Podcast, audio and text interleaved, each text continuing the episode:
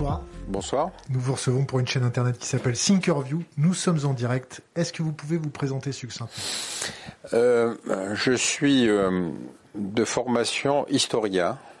Euh, puis ensuite, j'ai passé l'ENA, j'ai travaillé une trentaine d'années dans les, la haute administration et puis les dix dernières années de ma vie professionnelle à diriger une société d'intelligence économique. Maintenant, je suis retraité, donc je me livre essentiellement à de l'écriture et de l'analyse. Voilà. C'est tout ce que je peux dire. Votre parole est donc libre. Ma parole est libre. Le problème, c'est qu'elle l'était aussi quand j'étais dedans, si vous voulez, ce qui m'a effectivement créé des ennuis. Mais c'est un peu le paradoxe euh, qu'on va essayer de développer, c'est-à-dire quand vous êtes dans une structure, et beaucoup d'amis du, du Quai d'Orsay me l'ont dit, on est obligé d'adopter la culture de l'organisation à laquelle on appartient. Et donc, euh, le, on peut pas dire, par exemple, à un ministre, vous savez, tout le monde se fout de la position de la France dans le pays où je suis affecté. Il faut toujours lui dire, euh, l'ensemble de nos partenaires attendent une prise de position du département, etc.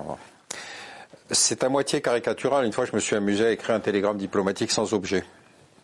Pourquoi? Parce que, si vous voulez, l'argumentaire était toujours un peu le même.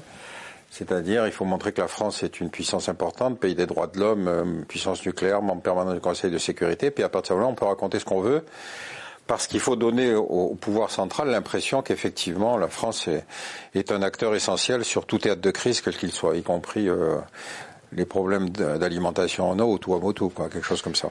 Donc euh, euh, cette distance critique, ça suppose de se déconnecter d'une administration si on renonce à faire carrière. Voilà. Donc on arrête là, c'est pas la peine d'aller plus loin. Alors aujourd'hui, on va parler guerre, comment on arrive à la guerre, on va parler peut-être renseignement, intelligence économique, sanctions et autres joyeusetés inhérentes à la guerre.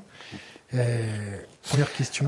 Alors, euh, moi, ce qui m'a motivé euh, sur la guerre, c'est que, et ce qui continue d'ailleurs à motiver, c'est comment se fait-il qu'on aboutisse à quelque chose qui est assez extraordinaire, parce que la guerre, c'est une inversion des valeurs habituelles de la société. Il faut tuer, on a obligation de tuer. Si on refuse de tuer, on est tué par ses compatriotes. Donc déjà, cette inversion de valeur-là, pour qu'elle soit acceptée, il faut qu'il y ait tout un processus qui amène les gens, dans les démocraties comme dans les dictatures, à considérer que c'est un processus euh, impossible à éviter. Et deuxième question, euh, pour l'avoir vécu de l'intérieur au ministère de la Défense, je m'élève, et encore plus aujourd'hui, euh, bien que ce soit difficile à expliquer, contre l'idée que j'entends souvent, c'est que les démocraties sont pacifistes et les dictatures sont bellicistes. Ce qui est complètement faux parce que on y reviendra, mais la France et la Grande-Bretagne sont les, étaient les deux grandes puissances, les deux républiques ou les deux démocraties du 19e et du 20e siècle, et elles étaient les deux grandes puissances coloniales de la planète. Bon. Quand en 1948 on vote la Charte internationale des droits de l'homme, on a donc les deux puissances coloniales, France et Grande-Bretagne, dans les membres permanents. On a les États-Unis qui sont racistes et ségrégationnistes. On a la Russie de Staline. On a la Chine de Chiang Kai-shek. Donc en matière de droit international, il faut bien penser que c'est en gros faites ce que je dis, faites pas ce que je fais. Ça, c'est important. On reparlera du, droit international. Oui, mais alors justement, c'est pour ça que le droit de la guerre est une espèce de trou intellectuel, c'est-à-dire comment est-ce qu'on fait qu'au bout d'un certain temps, deux populations qui ne se connaissent pas vont aller se massacrer pour deux, deux au bénéfice de deux chefs qui parfois eux-mêmes se connaissent et, se respectent. Alors euh, ça, c'est un, c'est un point qui est encore une fois très important. C'est les démocraties ne sont pas pacifistes par nature. Depuis 91, on a fait, donc chute de l'URSS, on a mené une trentaine d'opérations, d'OPEX, d'opérations militaires extérieures. Alors évidemment, après le 11 septembre, alors là, c'est l'éclatement, c'est la folie absolue. Mais tout ça parce que, encore une fois, il y a une, une, universitaire qui a utilisé le terme de des guerres justes, entre guillemets. C'est-à-dire qu'à chaque fois, il fallait trouver une justification à quelque chose qui pouvait être purement et simplement une agression scénario irakien, mais qui fait que derrière tout ça, vous avez un certain nombre de courants idéologiques qui expliquent que cette guerre est juste. Alors après, il faut parce qu'ils apportent la démocratie pour les euh, populations, parce qu'ils apportent les écoles pour les petites filles, parce qu'ils font arrêter les bombardements, parce qu'ils protègent d'un génocide? Ben, C'est-à-dire que là, on va glisser sur quelque chose d'autre qui est une caractéristique qu'on voit bien aujourd'hui. Mais juste revenons sur ce qu'ont été des décisions officielles. C'est-à-dire que euh, après le 11 septembre, tout à coup apparaissent dans les motivations de la guerre ce que sont les néoconservateurs américains, qui ont beaucoup d'affidés en France, et les néo-évangéliques américains. Alors ce qui est intéressant, c'est la double démarche, parce que les, néoconservateurs proches d'Israël considèrent que la disparition de Saddam Hussein, alors qu'on est dans le 11 septembre, il n'avait rien à voir, le pauvre Saddam. Hein. Bon, euh, sa disparition va contribuer à la stabilité d'Israël. Et les néo-évangéliques, ce qui est très intéressant, c'est qu'ils sont très proches des néo, des néo, euh, des radicaux juifs, c'est-à-dire qu'ils considèrent que la constitution du grand Israël, telle que promis dans la Bible, est la condition d'arrivée du Messie. Alors il s'est passé une anecdote qu'il faut que vos auditeurs connaissent. Donc évidemment, euh, Netanyahou les, les choyait comme on pouvait très bien imaginer, mais enfin ça posait un problème théologique de base. C'est que pour les juifs, vous savez bien que le Messie n'est jamais venu, tandis que pour les chrétiens, euh, il est déjà arrivé. Donc euh, il y avait des discussions oiseuses sur le thème, le Messie, etc. Et alors un jour, Netanyahou s'en est sorti en disant, écoutez, le jour où il viendra, on lui posera une seule question, est-ce que c'est la première fois ou est-ce que c'est la deuxième fois que vous venez? Bon, comme ça, hop, il a arrêté la conversation. Mais on a des motivations qu'on n'étudie pas ou qu'on croit étudier avec des motivations stratégiques parce que en faisant ci, il va faire ça, etc. Les ressorts profonds qui vont mener à la guerre, et je prends volontairement l'exemple d'une démocratie, ce sont des ressorts profonds euh, qui vont se donner une légitimité et dans lequel c'est pas la recherche du pétrole qui va conditionner. Il y a évidemment le pétrole, c'est-à-dire qu'évidemment il vaut mieux s'emparer de l'Irak que de s'emparer du, Yémen. Mais il reste que euh, la motivation idéologique pour que la chose apparaisse acceptable par une démocratie ne sont pas on va, on va capter le pétrole irakien. Donc euh, euh, ce qui m'a intéressé, c'est justement de comprendre comment on arrive aux guerres et comment on y arrive évidemment surtout par les, les démocraties.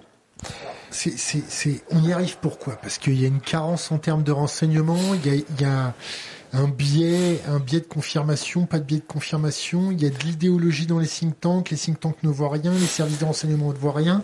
Ils veulent pas écouter. Euh, euh, on, va prendre, on, va prendre, on va prendre l'exemple russe avec la guerre en Ukraine. Ouais. Mais ça fait ça fait euh, des années que les Russes font des exercices militaires à nos frontières, mm-hmm. qui font passer des, bombardes, des bombardiers stratégiques à 100 km de Brest, en disant coucou, on est là. Ils font passer leurs sous-marins. Coucou, on est là. Ils font des démonstrations lors de salons militaires où ils présentent leur nouvel armement en disant regardez mon gros missile, c'est le meilleur du monde. Regardez bien, regardez mhm. bien. Ils font 2, 3, 4, 5, 6, 7 déclarations. Ah, et, le soleil est revenu. Ah, c'est pas grave. On en arrive là, à la guerre. Certains think tanks ont compris qu'il allait avoir la guerre uniquement quand ils ont compris, quand ils ont vu les photos satellites de 100 000 ou 200 000 hommes à la frontière ukrainienne, ils voulaient pas le voir. Comment ça se passe? Est-ce que le Quai d'Orsay fait un travail euh, correct à votre avis? Est-ce que les services de renseignement informent correctement nos dirigeants Ou est-ce que nos dirigeants ne veulent pas voir les choses? Macron a essayé d'arranger les choses depuis euh, deux, ou trois ans. Il ne faut pas s'imaginer qu'une décision politique euh, surtout depuis 91, a fondamentalement euh, correspond aux critères qui étaient ceux de la guerre froide. Pourquoi? Parce que euh, disparaît l'ennemi structurant.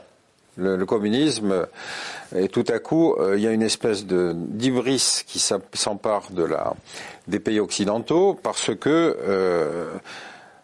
première décision de Gorbatchev quand il a terminé avec l'URSS, c'est la guerre du Golfe il ne pose pas son veto et on va faire la guerre à Saddam Hussein pour libérer le Koweït. Qu'est-ce qu'il y a d'intéressant dans l'épisode, c'est que euh, quelqu'un invente l'idée que c'est la quatrième armée du monde. J'ai jamais su qui était la troisième, mais enfin il paraît que c'était la quatrième. Et donc euh, on va faire une guerre qui va mobiliser plein de monde, y compris 150 000 soldats américains, et qui va aboutir à une guerre en 120 heures. C'est court, hein, ça. C'est d'autant plus court que toutes les chaînes de télévision du monde sont là et que pour la première fois, on va vivre une guerre en live. Donc évidemment, on sort de cet épisode avec l'idée que on est mandaté pour être les gendarmes de la planète. Et à partir de ce moment-là, le, complexe militaro-intellectuel dont j'essaierai de parler tout à l'heure va dire là, il y a une crise, il faut y aller parce qu'il y a une menace de génocide, il y a une crise humanitaire, il y a ça. Exemple symbolique, la Somalie. La Somalie, donc à un moment, on apprend dans les journaux qu'il y a des chefs de bande qui pillent des convois humanitaires alors qu'il y a la famine, etc., etc. Je ferai remarquer que la Somalie exportait du grain en Arabie Saoudite, mais enfin, c'est pas grave. Donc, ce qui est important, c'est la dramatisation. Alors, la dramatisation, c'est de dire, effectivement, il faut absolument arrêter ça. Donc, il faut envoyer, non pas de l'humanitaire, mais des soldats pour protéger l'humanitaire. Ce que les humanitaires détestent. Parce qu'ils disent, notre condition d'exercice, c'est que justement, on ne nous prenne pas comme un partenaire dans la guerre, de, l'un ou de l'autre côté. Ou un service de renseignement déguisé. Oui, ou un service de renseignement, mais bon, en même temps, en matière de renseignement, la Somalie, ça ne nous apportait pas grand-chose. Hein. Donc, euh, intéressant, euh, j'en parle avec Ronnie Broman, patron de MSF, euh, qui me raconte comment il a vécu cette, cette intervention somalienne.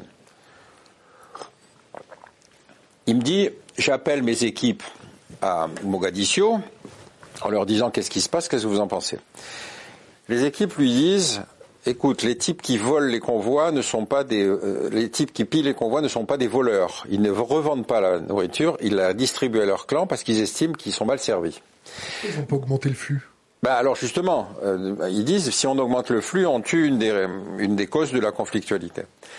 Donc Broman prend son bâton de pèlerin, il va à Bruxelles, à New York, etc. Et pendant qu'il est là-bas, hop, la guerre est déclenchée par un autre humanitaire qui s'appelle Kouchner, mais qui lui est devenu un politique. Vous voyez ce que je veux dire? Pourquoi vous dites qu'il a déclenché la guerre? Pardon? Pourquoi vous dites qu'il a déclenché la guerre, Kouchner? Mais parce qu'il était devenu politique, il était plus humanitaire. Or, un politique qui déclenche une guerre, par principe, il, de dire, il a l'impression d'être dans sa fonction, tu sais. Je me rappelle plus bien comment il a fait pour déclencher cette guerre-là? Il a jamais déclenché cette guerre? Ben, c'est-à-dire qu'il y avait tout l'arrière-fond intellectuel. On disait comment ces gens qui meurent de faim, machin, on peut pas laisser faire, etc. C'est-à-dire, tu vois l'interpellation sur le thème on ne peut pas ne pas, la double négation, permet de dire il faut absolument, puis on veut militairement c'est pas grand chose, donc on y va. L'erreur du militairement négligeable est très intéressante parce que ça va expliquer toutes les autres interventions par la suite. Et donc on envoie des militaires, les Américains s'y collent aussi, euh, et puis tu connais l'histoire, euh, ils veulent absolument considérer que le grand méchant loup c'est le général Haïdid, celui qui tient Mogadiscio, parce que c'est lui qui voit l'arrivée des convois humanitaires euh, par bateau, etc. Donc ils décident de se débarrasser d'Haïdid, simplement Haïdid il connaît Mogadiscio mieux que les djihadistes américains, que les services de renseignement américains. Donc il y a cet accrochage avec des hélicoptères américains, il y a une vingtaine de djihadistes qui sont tués, donc les Américains disent ouf, nous, envoyer des boys se faire tuer pour, ces, pour les Africains, c'est fini, on se retire. C'est pas le Faucon Noir, c'est ça? C'est ça, c'est l'opération Faucon Noir, exactement. Et donc, si tu veux, l'émoi dans l'opinion publique américaine qui s'était ému de la question humanitaire, s'est immédiatement ému par le fait que 20 boys sont, sont été tués. En plus, les corps sont traînés dans les rues de Mogadiscio. Enfin, il y a tout le côté dédramaturgique, si tu veux, qui fait que si c'est comme ça, on s'en va. Donc, les Américains viendront pas au Rwanda. Non, non, non nous, l'Afrique, on s'en occupe. On s'en occupe plus. Donc, si tu veux, cette crise-là, aujourd'hui, tout le monde se fout de ce qui se passe en, en Somalie. Donc soit c'était un problème stratégique et dans ce cas-là il faudrait toujours avoir une politique somalienne, soit c'était un phénomène humanitaire et médiatique et dans ce cas-là ben, on dit ben, après tout les, Somaliens ils peuvent, ils peuvent se tuer entre eux, ça ne nous concerne plus. Donc tu vois que le rapport avec la, guerre froide est complètement différent parce qu'à l'époque de la guerre froide si on négligeait une crise on avait le risque que l'URSS l'instrumentalise. Tandis que là on se dit oh, bon on fait cela, ben, cela ils veulent pas de nous, c'est pas grave. Donc si tu veux on, on commence un nouveau rapport à la guerre, parce que l'épisode du Koweït a montré que la supériorité des armées occidentales était telle que on va souvent avoir la solution d'envoyer du militaire en pensant que ça va calmer tout le monde. On a une première déconvenue à, Sarajevo. On met des forces françaises et anglaises en interposition en se disant euh, ils vont se tenir tranquilles. On a perdu, je crois, plus de 80 types en Yougoslavie quand même. Hein. Donc euh, on était dans une position de porte-à-faux. On croyait que le simple présence de casque, quelle que soit la couleur, euh, suffisait. Et puis alors surtout, on va avoir à partir du 11 septembre une espèce de déchaînement absolu. Parce que autant on a considéré que la décennie était une espèce de décennie où finalement il n'y avait plus d'ennemis, que les Russes ne se manifestaient plus, donc on pouvait faire de l'humanitaire, on pouvait faire du soutien à tout euh, problème à droite à gauche.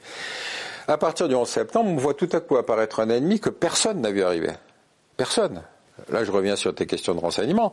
C'est que euh, Ben Laden, on le connaissait. Il avait déjà exprimé un certain nombre de mécontentements. En particulier, quand se, déclenchait la guerre du Koweït, il était allé voir euh, le, roi d'Arabie Saoudite en disant mais moi j'ai des, troupes euh, que j'ai aguerries qui rentrent d'Afghanistan. On peut défendre la patrie des lieux saints par des musulmans. Et le roi lui dit, attendez, on est entre gens sérieux, on va s'adresser aux Américains. Les Américains vont débarquer, il va y avoir 150 000 hommes qui vont débarquer dans les rues de, toutes les villes américaines, de toutes les villes saoudiennes, avec des femmes qui conduisent, avec des femmes qui foutent la raclée à la police religieuse quand elles veulent, ils veulent leur donner des ordres, etc. Donc c'est un profond séisme dans la société saoudienne. Mais en même temps, la guerre est gagnée très vite. Simplement, Ben Laden a gardé son, sa dent contre à la fois la monarchie et contre les Américains, et finalement, il va donc commencer les attentats en Arabie Saoudite, y compris sur des compounds américains, et les Américains vont se, déménager pour aller au Qatar. Mais tu vois bien qu'à partir de ce moment-là, toute la mécanique se dérègle. C'est-à-dire que on a euh, un type qu'on connaissait parfaitement, c'était lui par lequel transitaient les euh, l'aide aux, aux Moudjahidines, les, vous savez ce qu'on appelait les combattants de la liberté. Après, on les a appelés les talibans. Mais enfin bon, on les appelait les combattants de la liberté. Et donc, euh, on est dans une situation où, si tu veux, on se disait, tant que c'était le cadre Est-Ouest, on se disait, les ennemis de nos ennemis sont nos amis. Bon. Là, on s'aperçoit que tout le logiciel doit être repensé.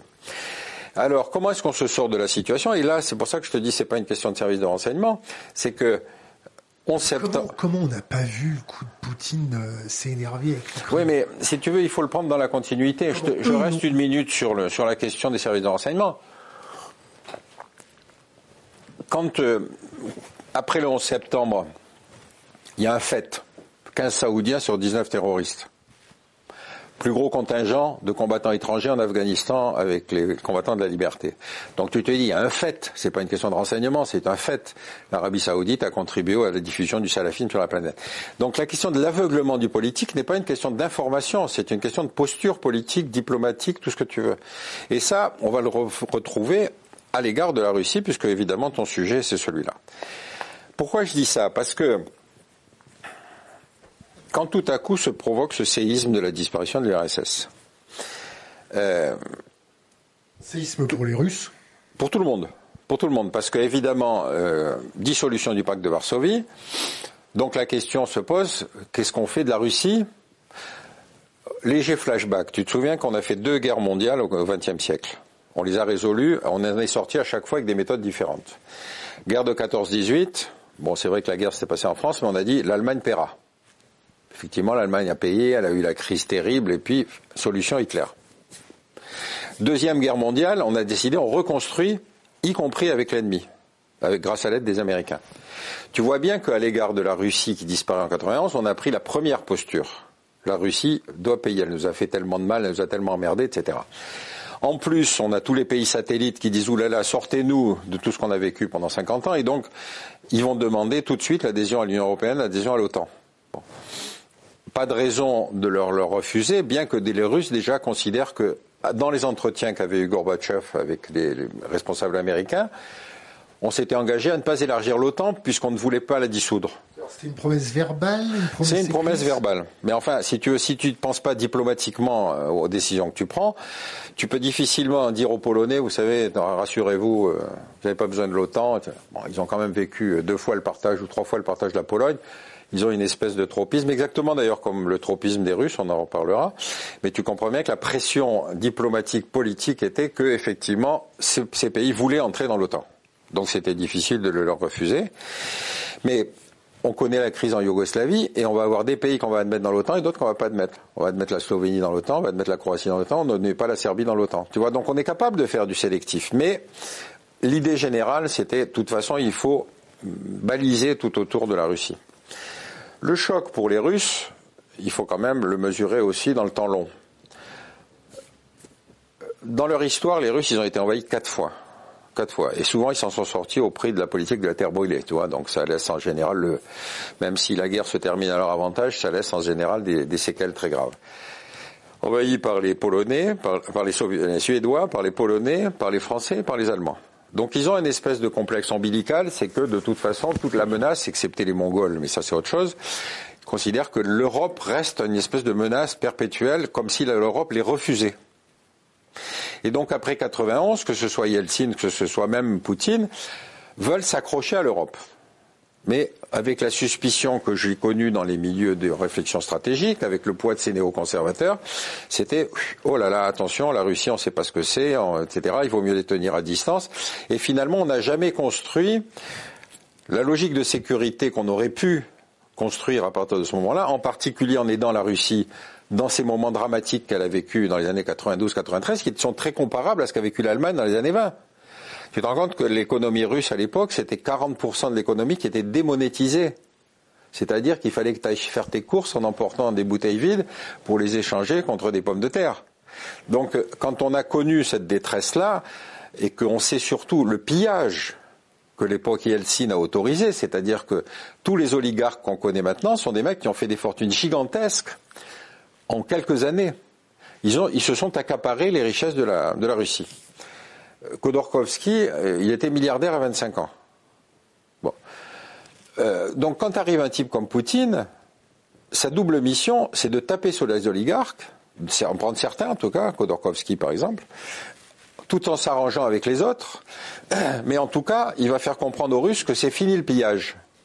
Bon, en mettant en terme notamment à certains de ces oligarques, qui vont en prendre une partie pour lui quand même, il ne faut pas s'oublier, mais il, donne le sentiment aux Russes qu'effectivement il va y avoir enfin un État qui va éviter le, pillage.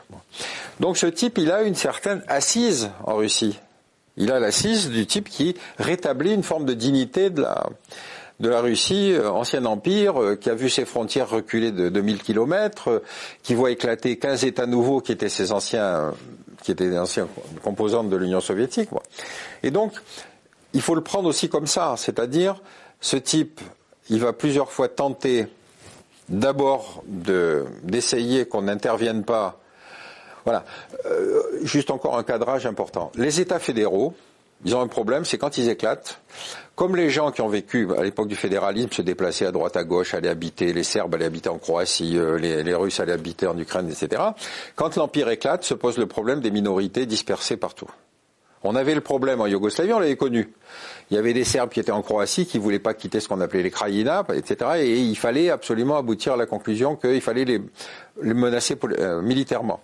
Là, on se retrouve en Russie avec un pays qui a éclaté, dans lequel il y a entre 30 et 40 millions de Russes dispersés sur l'ancien territoire soviétique. Et ces 30 ou 40 millions sont aussi bien dans les États baltes, à Kaliningrad, euh, au Kazakhstan, etc. Donc, on se retrouve face à un problème qu'on a beaucoup de mal à gérer, c'est que soit tu considères que ces nouveaux États indépendants, n'oublie pas que ce sont des frontières administratives qui sont devenues des frontières politiques. À l'époque de Staline, tu penses bien à la frontière administrative. Or, Staline, c'était le fouille-merde, c'était le type qu'il fallait absolument qu'il fasse des délimitations administratives, qu'il fasse qu'aucune communauté soit exclusive dans un territoire donné parce que ça donnait toujours la possibilité d'intervenir. Donc dans ce découpage administratif, il reste tous ces séquelles, tous ces résidus euh, de population russe, et qui vont tous avoir des postures différentes. On le voit bien euh, dans le Donbass, ceux-là ils disent nous on est russes, euh, c'est pas parce que la frontière administrative passait là qu'on ne peut pas rester russe. Et donc, on est face à un problème qui, qui, est une contradiction entre deux principes du droit international, la souveraineté des États et le droit des peuples à disposer d'eux-mêmes. Et selon qu'on prend l'un point de vue ou l'autre, on donne raison aux sécessionnistes, on donne raison à l'État central. Donc on est face à cette situation dans laquelle on peut comprendre la logique de Poutine, disant d'ailleurs à nous Français, vous êtes gênés pas pour aller évacuer vos ressortissants. Et tout le monde d'ailleurs l'a fait, hein. les Américains pareil le font dans certains endroits. Donc on sait que euh, on va le, considérer lui comme le méchant dans l'affaire, ce qui est probablement euh, d'ailleurs le cas, mais on reviendra. Euh, et par contre, cette légitimité de la défense de ses ressortissants à l'étranger, c'est pas nous Français qui pouvons effectivement le critiquer sur ce point-là. Donc, à ce moment-là, il faut construire un ennemi. Parce que, effectivement, si tu veux expliquer que dans les mêmes circonstances, tu peux pas juger de la même manière le même comportement, il faut expliquer que l'autre, c'est parce qu'il est mal, euh, il est mal luné, qu'il est mal intentionné, et puis, solution nouvelle, si tu veux, qu'il est fou. Alors ça, c'est très intéressant parce que Fou, fou ou, malade. Oui, ou fou ou malade, mais c'est l'arrivée des psys, si tu veux, dans le débat stratégique. Les... Leur grande arrivée dans le débat stratégique, c'est le 11 septembre.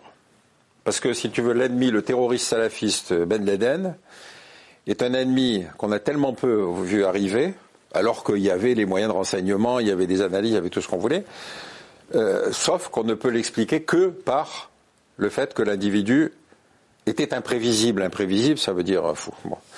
Donc à ce moment-là, tu vas avoir des tas de gens sur les plateaux télé pour expliquer que en fait Ben Laden tout petit, j'en sais rien, il était frappé par son père, par sa mère, j'en sais rien. On va trouver des tas d'explications. Et pour Poutine, on fait exactement pareil. C'est-à-dire qu'on ne voit pas l'individu dans sa trajectoire de nouveaux dirigeants qui essayent de rétablir une certaine dignité de la Russie, euh, grande puissance, grand pays, grande culture, tout ce que tu veux, parce que si à un certain moment lui arrive à la guerre, c'est que fondamentalement il est fou. Alors, encore une fois, ce qui est intéressant, c'est la gamme de l'explication, parce qu'on va l'accuser de mentir. C'est vrai qu'il ment. D'ailleurs, il dit, il, ouvre des négociations en même temps qu'il prépare son plan de campagne avec cinq axes de pénétration différents sur l'Ukraine. Donc c'est pas l'incident de frontière, il prépare l'invasion. Je peux te couper? Oui, vas-y. En, parlant de préparer l'invasion et en parlant de préparer la guerre, on, a rembobiné le film nous, on, s'intéresse à la Russie depuis à peu près 2014, 2013, 2014, et on a commencé à se déployer un peu partout pour savoir comment ils réfléchissaient, comment ils s'organisaient, comment ils communiquaient, et ainsi de suite. On a suivi de, très près les armes, leurs nouveaux prototypes, et, on a suivi aussi leur dédollarisation, leurs achats d'or euh, et d'argent, leur capacité à faire des exercices pour se déconnecter de l'Internet. Mhm. Donc on en, arrive, on en arrive à l'hypothèse que ça fait 8 ans, 8-10 ans, qui préparent leur coup.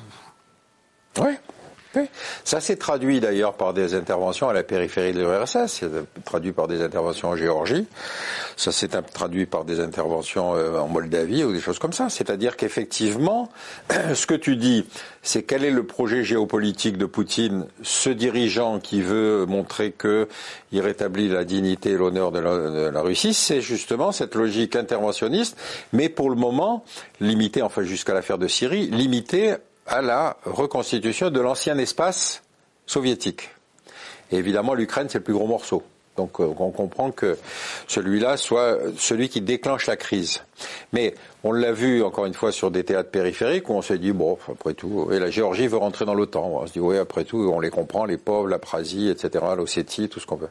Donc euh, si tu veux, son projet, enfin en tout cas tel que je l'imagine moi, c'est de la reconstitution de la zone d'influence de l'ancien espace soviétique.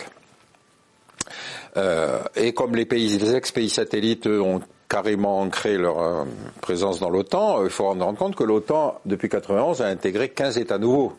En, combien de vagues? Cinq vagues?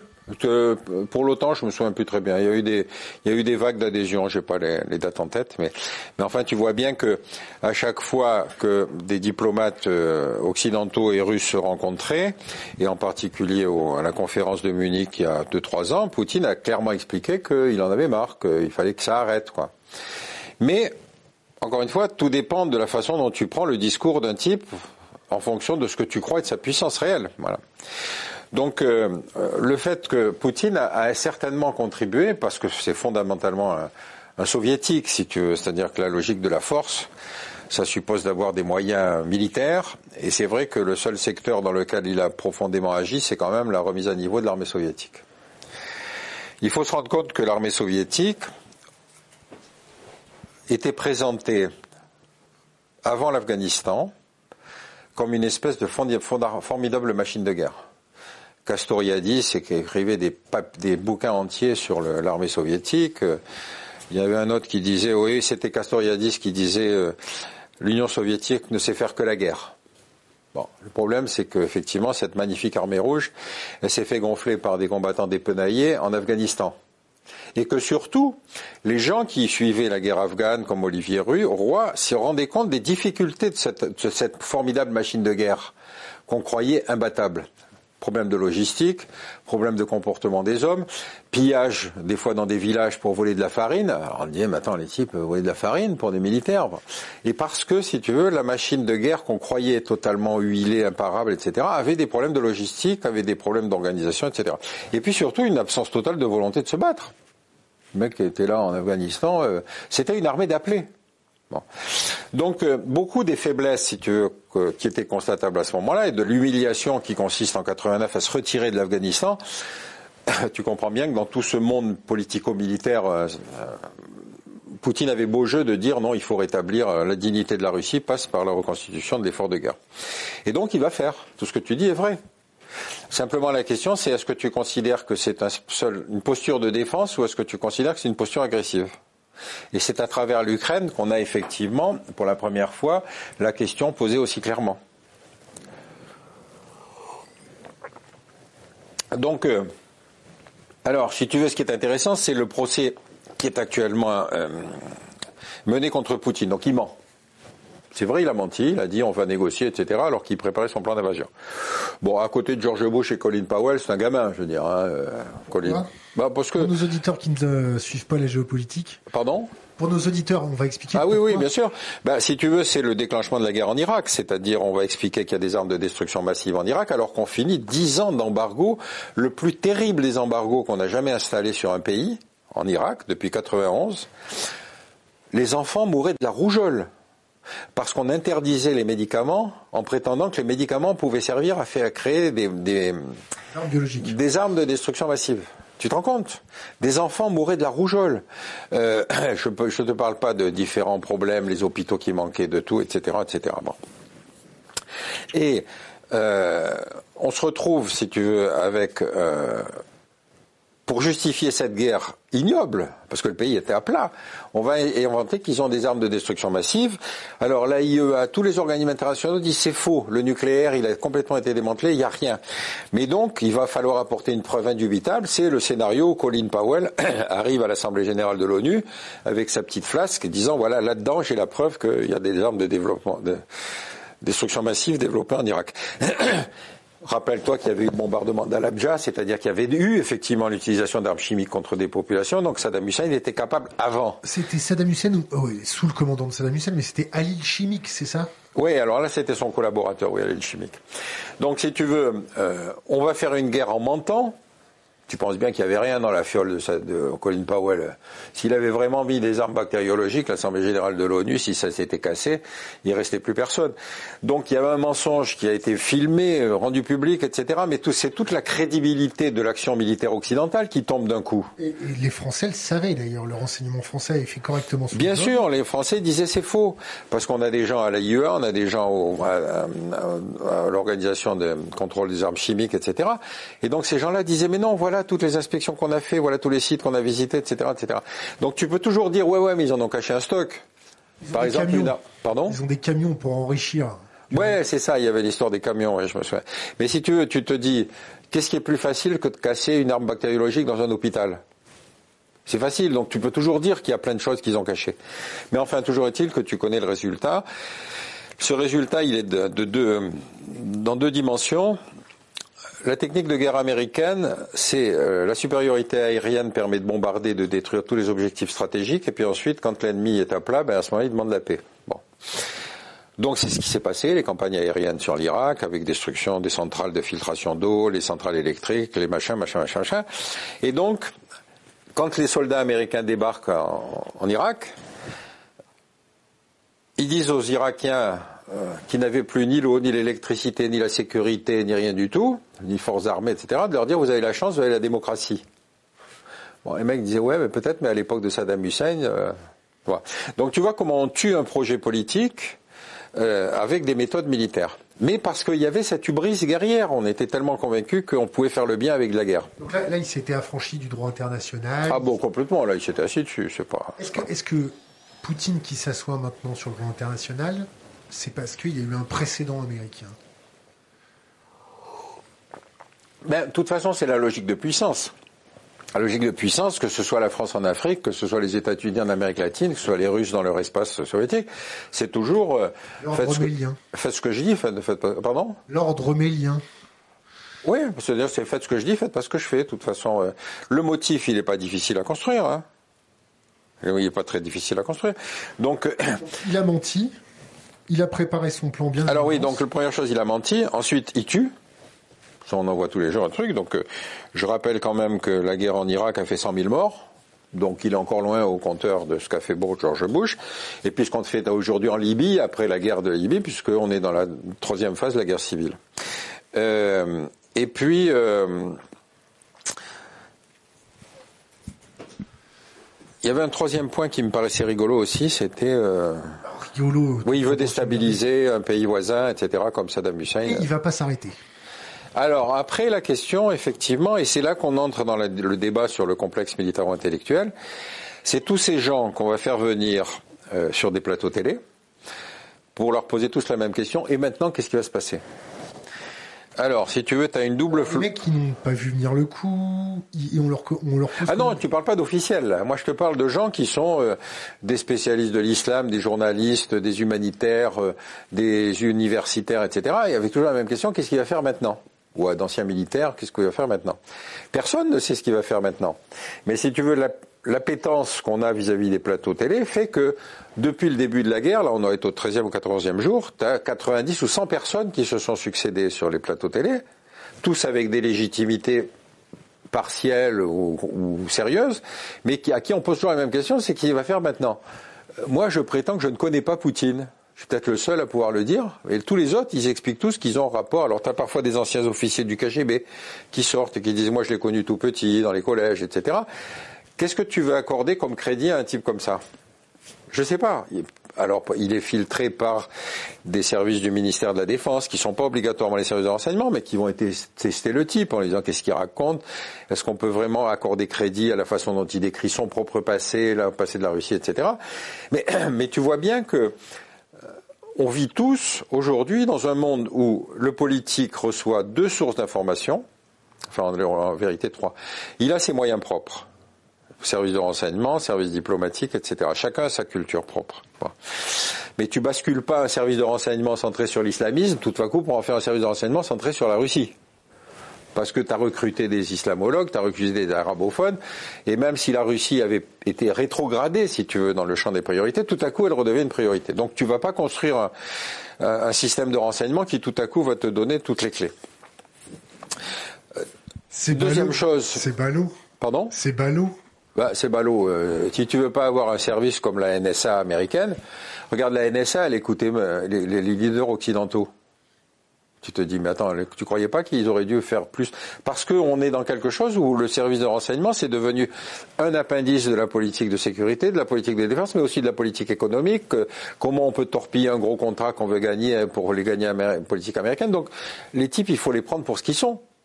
Tu vas pas faire d'un type du renseignement un spécialiste des questions financières. Tu vas en trouver dans les banques, mais tu vas pas tout à coup en trouver un qui va être le, spécialiste de tel. Euh, J'ouvre une parenthèse dans la parenthèse. Ouais. De ton expérience dans les services de renseignement, t'as jamais, t'es jamais tombé sur quelqu'un qui s'intéressait à tout. Non, non, c'est pas possible. C'est avoir un prisme à 360 degrés. Non, c'est pas, pas, possible. Il faut être Villepin ou, ou Védrine. Tu vas pas les mettre à la tête de la DGSE. Quand il y a eu l'affaire euh, du Rainbow Warrior, tu te souviens? Bon, première question que je m'étais posée en entrant dans les renseignements, je leur ai dit, mais putain, mais comment vous êtes arrivé à vouloir faire sauter un bateau écologiste? Mais tu te rendais bien compte que quand tu vivais dans ce monde-là, c'est-à-dire les essais nucléaires, c'est stratégique pour la France, ces types-là, ils vont venir nous emmerder, euh, va tourner autour de Mururoa, etc., etc. Il faut les empêcher. Solution soft, c'est le problème technique qui fait que le bateau n'arrive pas à destination. Solution idiote, c'est de faire sauter le bateau. Parce que ça fait des morts. Et en plus, ils font sauter le bateau dans le port d'Auckland. Tu vois ce que je veux dire? Et les mecs, avant même qu'ils aient quitté Auckland, déjà la police euh, néo-zélandaise les avait arrêtés. Bon, tu te dis donc, il y a des mecs qui vivent dans un monde, c'est pas James Bond. Et James Bond n'est pas un agent de renseignement. Tu vois ce que je veux dire? Donc on a on a l'idée qu'avec des services de renseignement, on sait tout sur tout. Non, les services de renseignement ont des questions auxquelles ils doivent répondre. Il y a des plans nationaux de renseignement. Et évidemment, tu, tu ne mutes pas, tu ne transformes pas une spécialité très difficile à acquérir pour faire du renseignement sur un pays comme l'Irak en un système qui doit te faire du renseignement sérieux sur la Russie. Bon, donc euh, tu es obligé de t'appuyer, si tu veux, sur des spécialistes que tu vas aller, avec qui tu vas aller discuter, que tu vas éventuellement traiter comme honorable correspondant, etc. Mais encore une fois, c'est parfois d'un niveau assez médiocre. Deuxième remarque, on a vécu la révolution d'Internet. À l'époque de la guerre froide, c'était ce que les services de renseignement trouvaient qui déterminait le fermer. Parce que l'ouvert, il n'y en avait pas. On ne savait rien sur la Russie. Tout à coup, avec Internet, beaucoup de choses sont accessibles à tout. Donc il faut commencer par recenser ce qui est de l'information ouverte, pour ensuite chercher ce qui est de l'information fermée. Alors tu peux toujours dire oui, mais c'est le renseignement, c'est le militaire, c'est tout ça. Mais ce que tu dis, toi, ce que tu as trouvé avec tes propres moyens sur les nouvelles armes russes, prouve que tu n'as pas besoin d'être dans le renseignement pour ça. Donc tu vois la difficulté du métier. Donc si tu veux, ils ont les services officiels. Euh, épisode vécu, euh, on se, le Quai d'Orsay, je t'ai dit, la culture, c'est quand même, si tu veux faire carrière, faut faire gaffe. Alors revenons à nos moutons. Alors Poutine a menti, Poutine a, là, on continue. Alors Poutine a menti et puis effectivement, euh, il veut, il veut renverser un leader d'un pays en fait pour pouvoir en fait mettre un gouvernement fantoche, etc. Bon. C'est exactement ce qu'on a voulu faire avec Saddam Hussein. Hein, N'oublie pas, c'est qu'à partir du moment où Saddam Hussein était renversé, on a confié à un mec qui s'appelait Brenner, qui était une brêle complète et qui a commencé à, à casser tout l'État irakien et qui a donné les clés aux chiites. C'est-à-dire que les chiites se sont vengés de tout ce qu'avait été le régime de Saddam Hussein. Donc, encore une fois, c'est parce que quand on pense que les décideurs sont des gens qui sont dans un bureau, qui ont lu les dossiers, qui sont informés, qui vont prendre une décision euh, saine, équilibrée, etc. Non, c'est pas vrai. C'est pas comme ça que ça se passe. Parce que si ça se trouve, le ministre, il est en même temps élu local, il faut qu'il rentre dans sa circonscription le week-end. Parce que si tu veux, il a, il a un conseiller auprès de lui, ou il a, tu sais, on a à l'Élysée, on a souvent utilisé le terme des visiteurs de 10 heures du soir. Visiteurs de 10 heures du soir, c'est les mecs que les présidents reçoivent, qui genre BHL, tu vois, et qui vont être les conseillers euh, secrets, qui vont leur dire, euh, et qui vont leur expliquer le monde ça veut bien dire qu'ils n'ont pas une confiance absolue, si tu veux, dans ce que leur raconte leur service. Nous, on a une chance en tant que Français, c'est qu'on a l'agence France Presse. L'agence France Presse, c'est un formidable outil, beaucoup plus efficace que le Quai d'Orsay. C'est pas sa mission, sa mission c'est d'informer. Quand tu es diplomate dans un poste, tu sors pas s'il y a des manifestations. Si tu te fais piquer, c'est l'incident diplomatique, tu es rapatrié en urgence au pays, t'emmerdes ton ambassadeur, etc. Par contre, je te coupe. Hein. On a vu quand même euh, Michel Allomari au moment des révolutions en Tunisie, prendre l'avion dans un pays en insurrection pour aller proposer des technologies euh, de, contre-insurrection. Ah bah bien sûr, oui. C'était quand même magnifique. Ça. Ah bah c'est prodigieux, oui, bien sûr. Pour une ancienne ministre de la Défense, je trouve que c'est fort. Mais bon, elle avait une petite relation avec Ben Ali qui n'était pas extrêmement saine. Mais je te prends l'exemple de Ben Ali parce que c'est intéressant. Euh, ben Ali, rappelle-toi, c'était celui qui avait empêché, qui avait assuré la sortie Bourguiba. Il avait empêché les islamistes d'arriver, etc. Donc c'était un type qu'on considérait comme un dirigeant qui empêchait la, menace principale. Euh, je vais en Tunisie euh, pour tout à fait autre chose, et j'avais un copain qui était à l'ENA avec moi, un Tunisien, qui entre-temps avait fait sa carrière auprès de Ben Ali. Il était secrétaire général du ministère de la Défense, ensuite il a été ministre de la Défense.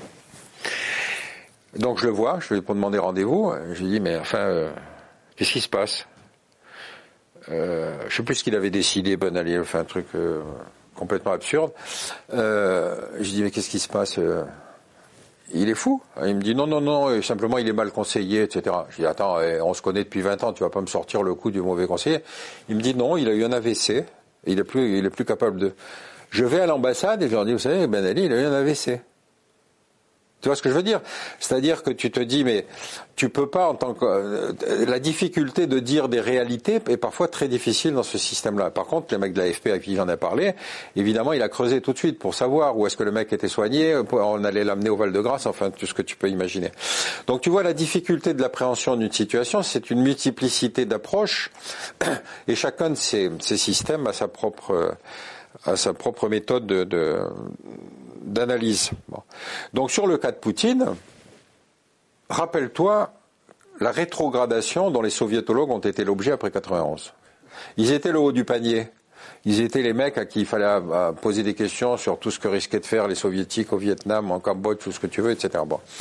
Et en fait, brutalement, ils sont remplacés par les islamistes, les spécialistes du terrorisme, machin, etc., etc. Donc, euh, euh, ils ont toujours entretenu le feu en disant non, non, mais en Russie, vous savez, euh, fondamentalement, ça reste les mêmes. Moi, j'en ai connu plein qui continuent à dire euh, méfiez-vous, méfiez-vous. Finalement, ils sont avérés qu'ils avaient raison, mais ils n'expliquent pas le pourquoi du processus qui va conduire Poutine à être ce qu'il est aujourd'hui. Tu vois, il a symbolisé euh, ce que je crois être la réalité en, Russie, c'est-à-dire c'est le type qui a rétabli la dignité. Alors après, quand le type devient fou, c'est un peu le processus Ben Ali, c'est-à-dire c'est un démocrate quand il prend le pouvoir, et puis ensuite, si tu veux, il joue le jeu de se faire réélire, réélire, de se faire remplacer, de remplacer ensuite le remplaçant du remplaçant, enfin tout le truc qu'il a fait avec Medvedev. Et là, tu t'aperçois qu'à ce moment-là, comme disait Saint-Just, le pouvoir rend fou et le pouvoir absolu rend fou absolument.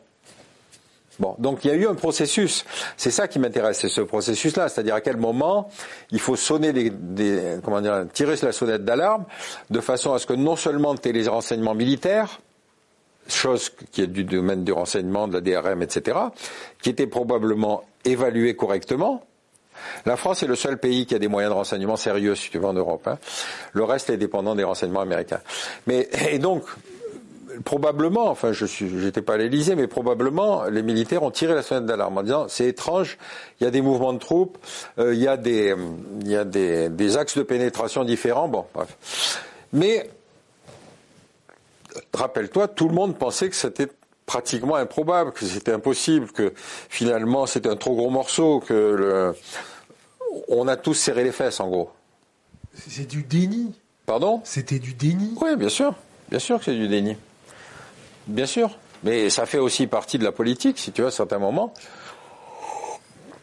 de dire euh, non, non, vous inquiétez pas. Par exemple, je te prends l'exemple toujours dans la crise actuelle. Poutine joue la stratégie de la menace et de l'angoisse. Il fait du discours, euh, j'irai jusqu'au bout de mes objectifs, d'ailleurs je mets en alerte mes forces stratégiques, etc. etc. Toi, dirigeant occidental, qu'est-ce que tu fais face à cette stratégie de la menace? Il est évidemment destiné à faire peur à l'opinion publique occidentale.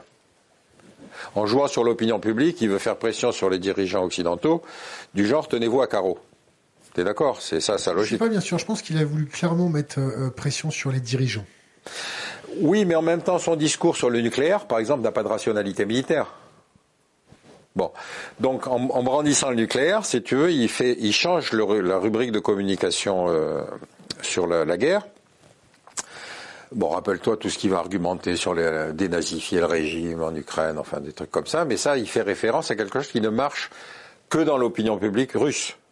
Personne en Occident considère que euh, Hitler bouge dans sa tombe et qu'il va revenir. Mais tu vois bien que pour les Russes, si tu veux, euh, il y a une loi qu'a énoncé un sociologue que je trouve très rigolo, je crois que ça s'appelle la loi de Godwin, qui dit quand une polémique s'amplifie, la probabilité qu'on utilise les termes fascisme, stalinisme, terrorisme s'approche de 1. C'est-à-dire, tu vois, c'est plus un débat, c'est une invective. Bon.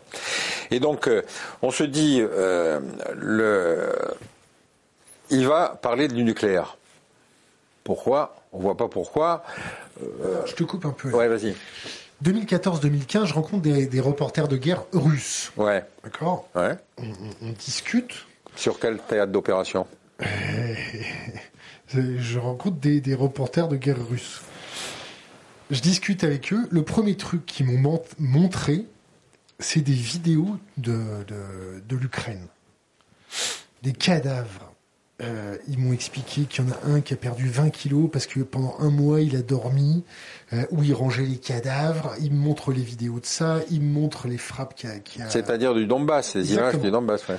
Et donc le premier truc qu'il montre, c'est ça en disant ah il y a la guerre partout, mais il y a une guerre que les Occidentaux ne veulent pas voir. C'est ils sont en train de massacrer les russophones. Ouais. Dès 2014-2015. Qu'est-ce que tu veux que je te dise? Bien sûr qu'ils y sont sensibles. Est-ce que les Occidentaux ont réellement perçu, grâce à leurs médias, que ça cartonnait si fort là-bas? Euh, il y a eu des reportages, notamment faits du côté du Donbass qu'on m'a cité récemment, où effectivement on montrait. 2014-2015 là. Hein. Non, non, mais justement, je te parle de ça parce que c'est un reportage qui a 2-3 ans, avant le début de la guerre. Et effectivement, il, voit, il essayait de montrer la, vue, la vie vécue par les Russes euh, côté région sécessionniste. Les Ukrainiens. Pardon C'était toujours des Ukrainiens à l'époque. Mais attends, tes reporters de guerre, ils montraient des cadavres russes ou des cadavres Des cadavres ukrainiens. Oui, mais ukrainiens côté. Du côté Donbass. Ils disaient pas que c'était des Russes. Non, non, bien sûr qu'ils disaient pas que c'était des Russes. Mais enfin, eux, ils se percevaient comme Russes, sinon ils n'auraient pas fait sécession. Bon. Et donc, euh, le, euh, la, la, marche vers la guerre suppose encore une fois une préparation. Euh, rappelle-toi le début de la guerre d'Algérie ce qu'on appelait les événements. On ne parlait pas de la guerre, hein, t'étais pas né, mais enfin, on, parlait des... On commence par expliquer que les Félagas massacrent. Et donc, à partir de ce moment-là, il faut envoyer l'armée parce qu'il faut rétablir l'ordre, pacifier, tu vois, c'était de la pacification. Donc, dans toutes les guerres, tu as cette démarche expliquant que l'autre est le méchant et que par nature, il respecte pas les lois de la guerre.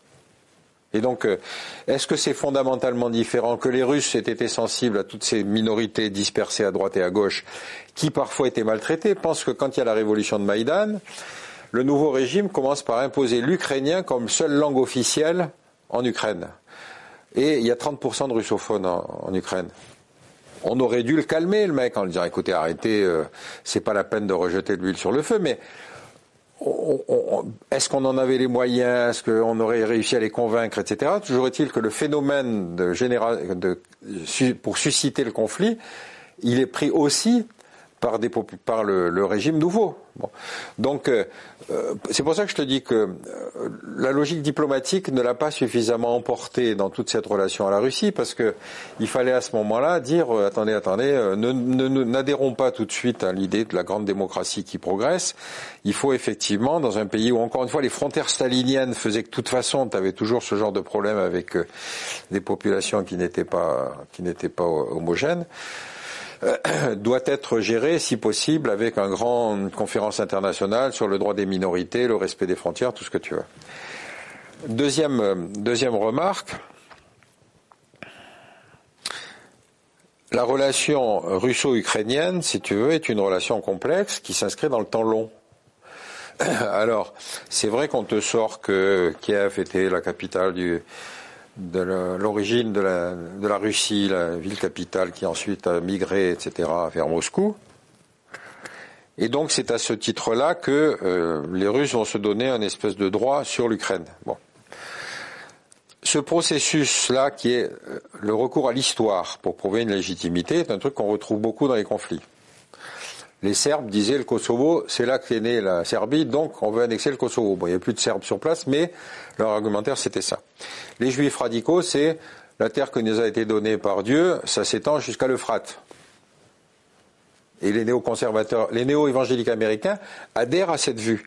Si tu regardes sur des sites néo-évangéliques américains, tu vois la guerre, la géopolitique telle qu'ils l'imaginent, c'est exactement la même que celle des juifs radicaux, c'est-à-dire ils veulent redistribuer la carte du Moyen-Orient étape préalable à l'arrivée du Messie. Donc tu as des motivations qui sont qui pèsent notamment en démocratie par l'intérieur que tu ne vois pas apparaître automatiquement dans les télégrammes diplomatiques, mais qui sont des forces qui vont pousser à la guerre. Alors je te coupe parce que tu parles de télégrammes diplomatiques. Il y a WikiLeaks. Tu vois ce que c'est WikiLeaks? Qui a fait fuiter des télégrammes diplomatiques, qui a fait fuiter euh, beaucoup de choses. Là récemment, WikiLeaks republie euh, des télégrammes où il y a marqué clairement Télégramme de quoi? Américain Russe Américain. Euh, il marque clairement que l'approche de l'OTAN aux frontières de la Russie, c'est un casus belli qui va euh, faire générer des choses dramatiques. Ouais. Ça les a pas arrêtés, ils ont continué. Oui, mais ce qui est intéressant dans l'exemple que tu cites, c'est le fait qu'encore une fois, il se passe à l'intérieur des mécanismes de pouvoir des prises de position parfois très intelligentes et qui sont véritablement proches de ce qui va se passer, mais la façon dont c'est pris, la façon dont c'est entendu, c'est complètement différent. Je te prends volontairement des exemples autres. Quand commencent les années sombres en Algérie, au ministère de la Défense, tu as trois générations qui connaissent tous l'Algérie. Tu as les militaires qui ont fait la guerre d'Algérie, l'Algérie on connaît, on a fait la guerre. T'as les mecs qui ont été coopérants en Algérie après 91, à l'époque où on pensait euh, le, socialisme, l'industrie industrialisante. Et puis tu avais une troisième génération qui était des jeunes universitaires qui connaissaient l'Algérie d'après. Mais tu penses bien qu'entre ces trois sociologies-là, tu avais des influences et des capacités de décision qui étaient assez fondamentalement différentes. Donc c'est comme ça que ça fonctionne la décision. Et vis-à-vis -vis de la Russie, par exemple, si tu veux, euh, ce qui m'a beaucoup frappé, c'est qu'encore une fois, sur les plateaux télé, tu as beaucoup plus de bellicistes que tu n'en as dans les armées. Les armées savent ce que c'est que la guerre. Donc, euh, avant de s'engager là-dedans, ils, détestent les opérations d'interposition, de maintien de l'ordre, etc. Parce que si tu veux, ça les met dans une position intenable. Ils disent, nous, on est là pour faire la guerre, on n'est pas là pour faire la gendarmerie, on n'est pas là pour faire de l'interposition à Sarajevo. Parce qu'à chaque fois, par exemple, une fois à Sarajevo, j'y étais... Garder des moutons avec un flingue? Ouais, mais beaucoup plus grave, si tu veux. Il y avait un... À Sarajevo, euh, les casques bleus français avaient constaté qu'il y avait un sniper qui tirait d'une 15e ou 16e étage d'un truc, etc. Puis un beau jour, ils en ont eu marre, ils ont essayé de le repérer, de monter. Bon. Et c'était une vieille femme qui tirait parce que je sais pas quoi, son fils avait été tué dans les trucs, mais c'était pas, c'était pas un, belligérant. Donc les militaires, ils te disent, mais nous, on est là pour faire la guerre, on n'est pas là, encore une fois, pour faire de la police, de l'interposition ou de de l'humanitaire, etc. Et par contre, tu vois bien cette dérive qui commence après 91, c'est-à-dire, puisque de toute façon nous avons des armées, puisque c'est, elles servent à rien, et donc, et puisque elles sont supérieures à tout, on va en disperser absolument partout. Et après le 11 septembre, on va faire des guerres. Donc, si tu veux, quand on juge Poutine aujourd'hui, j'espère que dans l'antichambre de la Cour pénale internationale où on veut le traîner, il y aura George Bush avant. tu vois? George Bush? Ben, George W. Bush, parce que c'est lui qui fait la guerre de, c'est lui qui fait la guerre d'Irak. Rappelle-toi encore cet épisode extraordinaire. 11 septembre, donc un traumatisme comme jamais l'Amérique n'en avait connu. Pourquoi jamais? Parce que l'Amérique n'a jamais connu la guerre sur son territoire. Le dernier combattant de la guerre de sécession est mort en 1955. on ne peut pas dire que ça fasse un rapport à la guerre, les villes bombardées, les, les coupures d'eau, les tickets de rationnement. Ils ne savent pas ce que c'est. Le 11 septembre est un choc évidemment gigantesque parce que tout à coup, en plein cœur de New York, il y a effectivement le World Trade Center, etc.. Or, le premier discours que fait George Bush sur l'état de l'Union en janvier 2002, c'est de désigner l'axe du mal, qui sont l'Iran, l'Irak et la Corée du Nord. Bah, tu dis, mais attendez, il y avait 19 Saoudiens, il y avait 15 Saoudiens sur 19 terroristes. Il décide de classifier secret des France 28 pages du rapport du Congrès qui concernait essentiellement les rapports entre l'ambassade saoudienne et les terroristes. C'était eux qui avaient réservé les chambres d'hôtel, etc. Ces 28 pages ont été déclassifiées par Obama 14 ans plus tard. Donc tu vois, dans la catégorie du mensonge, euh, il faut reconnaître que, si tu veux, Poutine a beaucoup à apprendre. Donc, euh, quand tu rappelles ça, tu n'es pas révisionniste, tu soutiens pas Poutine, mais j'essaye de faire que, de comprendre pourquoi les guerres arrivent, et parce qu'en général, pour se battre, il faut être deux. Bon. Et donc, euh, c'est pas, c'est pas euh, soutenir l'offensive de Poutine sur l'Ukraine, c'est d'expliquer pourquoi on en est arrivé là. Voilà. Et donc, c'est pas la peine d'en faire un malade psychiatrique, parce qu'encore une fois, euh, si on devait se livrer à ça, tu sais, c'est le, le pouvoir hein, qui en fout. Donc, heureusement, il n'y a pas. Mais tu vois bien qu'entre le profil, tu vois bien que nous, par exemple, le seul homme qui aujourd'hui a eu une analyse géopolitique crédible, le seul président, c'était Chirac. Chirac, il est le dernier gaulliste. Et de Villepin. Ah oui, avec de Villepin évidemment et son discours euh, à l'ONU. Tout de suite après, ses successeurs euh, Hollande et Sarkozy euh, vont vite faire pédaler pour reprendre la route des Américains. Chirac avait fait la guerre d'Algérie. Ça lui il savait ce que c'était que la guerre, disons. Euh, euh, Hollande, c'est le président du Conseil général de la Corrèze, ce qui ne manque pas de faire trembler Poutine. Et euh, Sarkozy était une espèce d'affolé, si tu veux, qui croyait que tout le monde allait lui, lui céder. C'est lui qui va faire cette catastrophe en Libye. Donc tu vois bien qu'on a un problème de rapport des dirigeants à la guerre, non pas parce qu'ils l'ont connue, mais à la guerre par rapport à la dimension de politique intérieure. Qu'est-ce qu'on va passer de moi si je fais ça? D'où les experts télévisuels. D'où effectivement à la fois ces visiteurs du soir, ces débats sur les chaînes de télé, etc. Par exemple, il y avait un journaliste qui me racontait là sur une sur un plateau télé, il me disait j'étais en Syrie, je ne sais où, à Irbil ou je ne sais pas quoi, je reçois un coup de fil de Hollande. Racontez-moi alors comment ça se passe, etc. Tu attends, le président de la République téléphone à un journaliste pour lui demander comment il a ce truc en Syrie un mec qui était à son cabinet, à Hollande, me racontait que tous les matins, il ouvrait le journal et il regardait ce qu'on disait de lui dans le journal. Tu veux que je reprenne doucement ou c'est pas la peine? T'as compris. Tu vois ce que je veux dire? On a du mal à imaginer qu'on a des dirigeants qui n'ont plus d'expérience internationale. Tu vois? Euh, Macron, il fait, il fait ses classes mais il est trop jeune pour avoir une expérience. Hollande, c'était un élu local. Macron, euh, euh, on, a beau le, critiquer sur plein de trucs. Là, ce qu'il a essayé de faire avec les Russes, il l'a senti. Bien sûr, bien sûr. Mais ce qui est indigne, c'est la façon dont on l'a agressé en expliquant qu'il était poutinien parce qu'il avait parlé avec l'ennemi. Si tu parles pas avec ton ennemi, je ne vois pas avec qui tu peux parler. Et donc, si tu veux, ça prouve l'indignité et la méconnaissance internationale de la classe politique que de se de faire comment dire d'une attitude comme celle-là, qui est la dernière tentative de négociation, une affaire de politique intérieure. C'est ça qui est indigne. C'est pas le comportement de Macron. Macron, il essaye de faire que. Alors après, on va se moquer sur la longueur de la table parce qu'il était un bout, l'autre bout, etc. Bon, je veux dire, sortons un peu de ces, de ces querelles franco-françaises, si tu veux, pour. Euh, on attend le, mouvement, si tu veux, de, un peu de sursaut national pour qu'on arrête de faire comme si. Euh, moi, j'aurais fait beaucoup mieux si c'est. Qu'est-ce que tu entends par sursaut national?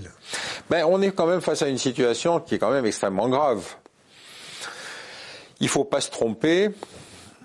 Euh, il faut que le président reçoive les principaux leaders de l'opposition, les candidats, etc., pour leur expliquer sa ligne, pour que les mecs acceptent, si tu veux, de adhèrent, critiquent, fassent savoir leur point de vue, etc. Bon. T'as vu cette polémique avec le fait qu'il y a un mec de la France insoumise qui a expliqué qu'on livrait des missiles Milan, euh, des choses comme ça. Bon. C'est sorti d'ailleurs dans le monde euh, quelques jours avant. Oui, mais ce qui est intéressant, c'est la façon dont on en fait une polémique. Euh, on en fait une polémique parce que quand même le mec est, pris dans la commission de défense. Oui, la commission de défense, ouais. Mais en même temps, un journaliste sorte ça, on aura toujours diplomatiquement l'opportunité de dire que c'est un journaliste qui a raconté de la merde. Oui, facile. si tu responsable politique qui fait partie de la commission défense dit ça, il fout la France dans la merde parce qu'il y a la Russie qui a fait une liste avec tous les petits pays européens belliqueux envers la Russie. C'est un peu comme les Anglais qui sont en train de sermonner par médias interposés leurs militaires qui ont déserté leur armée pour les combattre en Ukraine. Oui, d'accord, mais mettre non, non, je comprends, mais si tu veux, le, si tu veux, le, le, cas, il a un double, un double aspect. Bon, le fait que la France insoumise soit dans une espèce de, de pacifisme euh, névrotique, rappelle-toi que Mélenchon avait proposé de désarmer la police quand il y avait les gilets jaunes. Pour un type qui veut devenir président de la République, c'est intéressant comme poussée. Euh, Et la deuxième chose, pardon, je, je m'en rappelle pas. Ah si, si, si, oui, il avait dit il faut désarmer la police.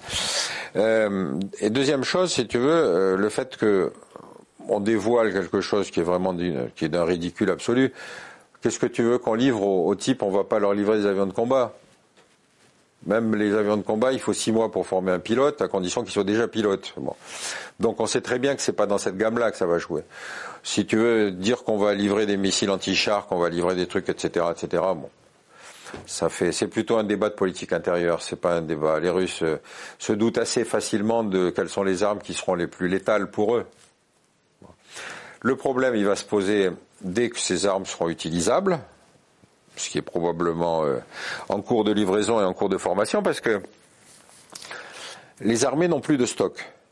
Euh, j'étais avec un général dans un débat où il m'expliquait que lui au Tchad, quand il avait justement certaines de ces armes qu'on appelle des manpads, c'est-à-dire des armes portés par le, soldat d'infanterie et qui ont des fortes capacités destructrices, il, il me disait, mais moi j'étais obligé de voir et de vérifier les dates de péremption sur chacun des missiles.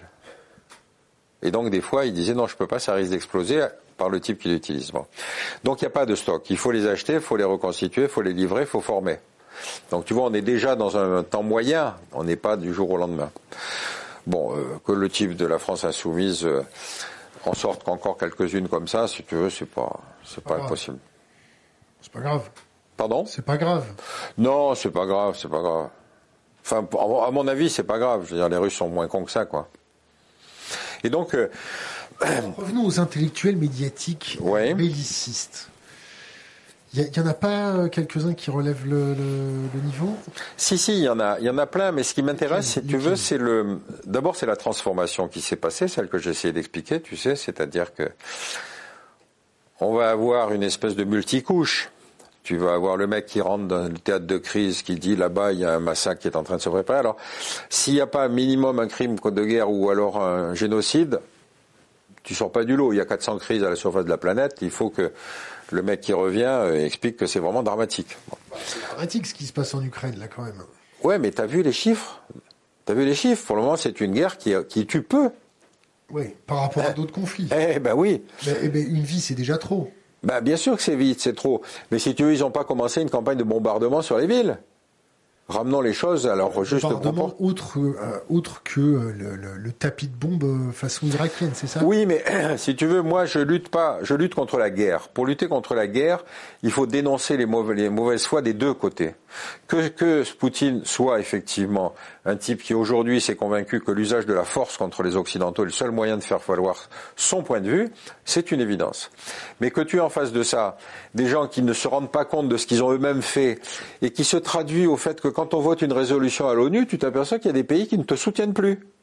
Je te prends l'exemple du Mali. Mali, ils se sont abstenus. Le Mali est le pays qui est le plus aidé par la France, et c'est celui qui a viré les soldats français pour accueillir Wagner. Tu vois bien qu'on est dans une géopolitique qui est en train de changer. Mais comme nos, stratèges, si tu veux, penser... Wagner, pour les auditeurs qui connaissent pas, Wagner, c'est des mercenaires, soi-disant pas connectés avec le pouvoir russe. Ce serait une entreprise privée comme ça. Non, c'est ce qu'on appelle une société militaire privée, chose qui ont été. Mercenaires. Attends, attends, attends, attends. Prends-le comme le truc. Ça s'appelle une société militaire privée, concept qui a été inventé par l'Afrique du Sud pour intervenir à la demande d'un certain nombre d'États africains, qui ensuite s'est développé en Angleterre et aux États-Unis. Wagner n'est que le dernier petit, le dernier euh, petit, euh, euh, dernier né, si tu veux, de la génération. En Irak, à l'époque américaine, il y avait plus de sociétés militaires privées que de, que de soldats de métier. Bon. Blackwater est un exemple de société militaire privée américaine qui a commis des ex... Qui maintenant BlackRock oui, mais ça a changé vachement, tu parles. Donc cette société était connue pour avoir mis des exactions qui n'ont jamais donné lieu à condamnation. Ils ont réussi à les rattraper par le col aux États-Unis, parce qu'il y a quand même aux États-Unis des, des ONG qui se battent contre ça, mais l'invention n'est pas russe. Donc Wagner n'est pas pire que Blackwater. Rappelle-toi qu'à Abu Ghraib, prison dans laquelle on a enfermé des gens sans aucun euh, motif légal, sans aucune base juridique, c'était des mecs de Blackwater qui faisaient les, interviews. Tu vois leur respect. pas que, pas que. Non, mais enfin, tu vois le respect des droits de l'homme que Blackwater est euh, Et la source de ça, la source des, interrogatoires par Blackwater, c'est quelle source? Pardon? C'est quelle source? Oh, je sais plus, je peux plus te citer ça si tu veux. Mais c'était pas des soldats américains. Bon, euh, tu, tu veux, on peut rester sur quelque chose qui est pas mal aussi. Tu te souviens de Guantanamo? Le, camp de vacances? Oui, le camp de vacances. On réveille les gens avec Tu sais combien il reste de mecs à Guantanamo depuis 20 ans? Il en reste 60. Donc alors attends, tu te dis, putain, mais arrêtons, arrêtons. qui n'est pas un camp de vacances, qui est une prison militaire où ils ont des techniques de torture dramatiques, où les gens se font, euh, ils appellent ça waterboarder, c'est-à-dire torture avec de la flotte ils se font torturer avec de la musique, ils se font torturer avec euh, plein, plein, de trucs. Désolé pour cet aparté. Non, mais euh, l'histoire juridique, si tu veux, de Guantanamo est assez extraordinaire. Donc, ils arrivent en Irak, ils ramassent des mecs à l'appel. Il y a des prisons aussi comme ça en Pologne, c'est ça, non? Attends, oui, il y a plusieurs choses, si tu veux. ils vont ramasser des mecs. Les, prisons et vols secrets de la CIA en Les prisons secrètes de la CIA.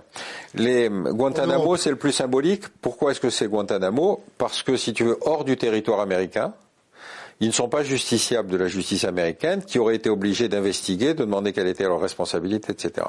Donc c'est un système totalement, euh, une violation complète du droit international et du droit américain. Bon.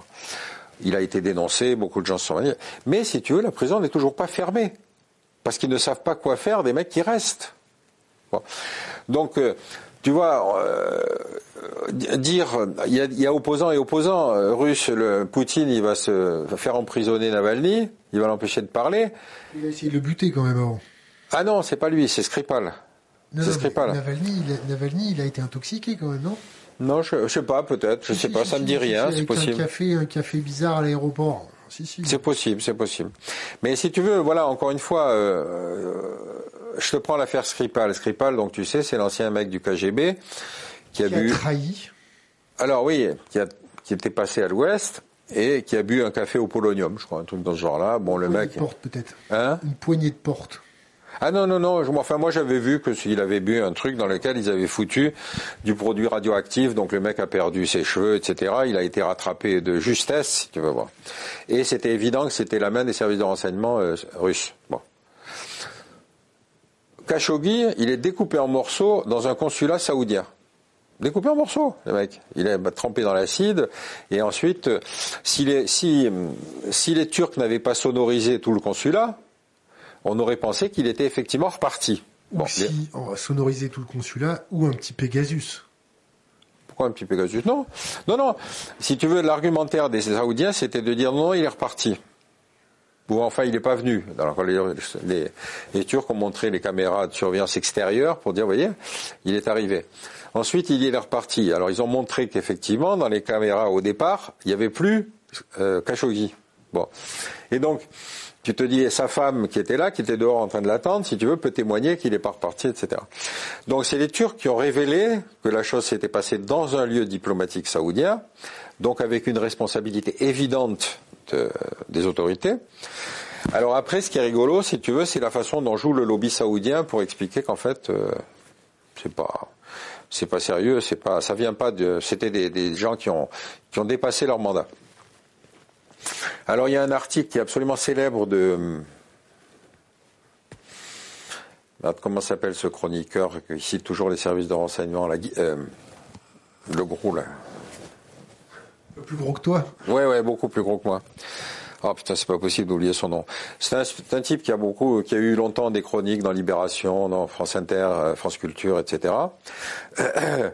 Euh, et qui a un argumentaire qui est imparable parce qu'à chaque fois qu'il veut prouver quelque chose, il cite les services de renseignement. Alors, citer les services de renseignement, c'est vachement bien parce que d'abord, ça donne le sentiment que tu as des informations et ensuite, tu es sûr de n'être jamais critiqué. Il n'y a jamais un service de renseignement qui envoie un porte-parole pour dire. Euh, euh, et donc euh, bon le nom va, me revenir, mais il écrit un article extraordinaire pour expliquer que d'après ses sources de renseignement, Khashoggi a été tué par les Turcs et pas par les Saoudiens. C'est un scoop. Manque de bol, trois jours plus tard, Mohamed Ben Salman reconnaît que effectivement euh, c'est lui qui a donné l'ordre. Donc c'est une fake news. C'est pas une fake news, c'est du lobby, c'est du lobbying. C'est une fake news. Mais oui, mais euh, si tu veux, c'est une fake news. Moi, moi je m'en fous, de, je m'en fous de l'intitulé. Ce qui moi, ça s'appelle ça du mensonge, mais bon, c'est pas grave. Ah, comment, est-ce, qu'il s'appelle ce type? C'est pas possible. Ça va te revenir, ça va te revenir. Ça va revenir, ouais. mais tu vois, quand, quand tu te fais épingler comme ça, tu te dis, mais la dignité exige que tu disparaisses du champ médiatique. Les intellectuels médiatiques comme BHL, comme celui que je viens de te citer, comme d'autres, sont ce qu'on appelle des intellectuels téphales. C'est-à-dire, aucune critique n'accroche. Tu peux leur dire hier, vous avez raconté ça, aujourd'hui vous dites le contraire. Ils te disent hier j'avais raison, aujourd'hui j'ai raison. Tu vois bien avec BHL. Donc c'est quand même dramatique.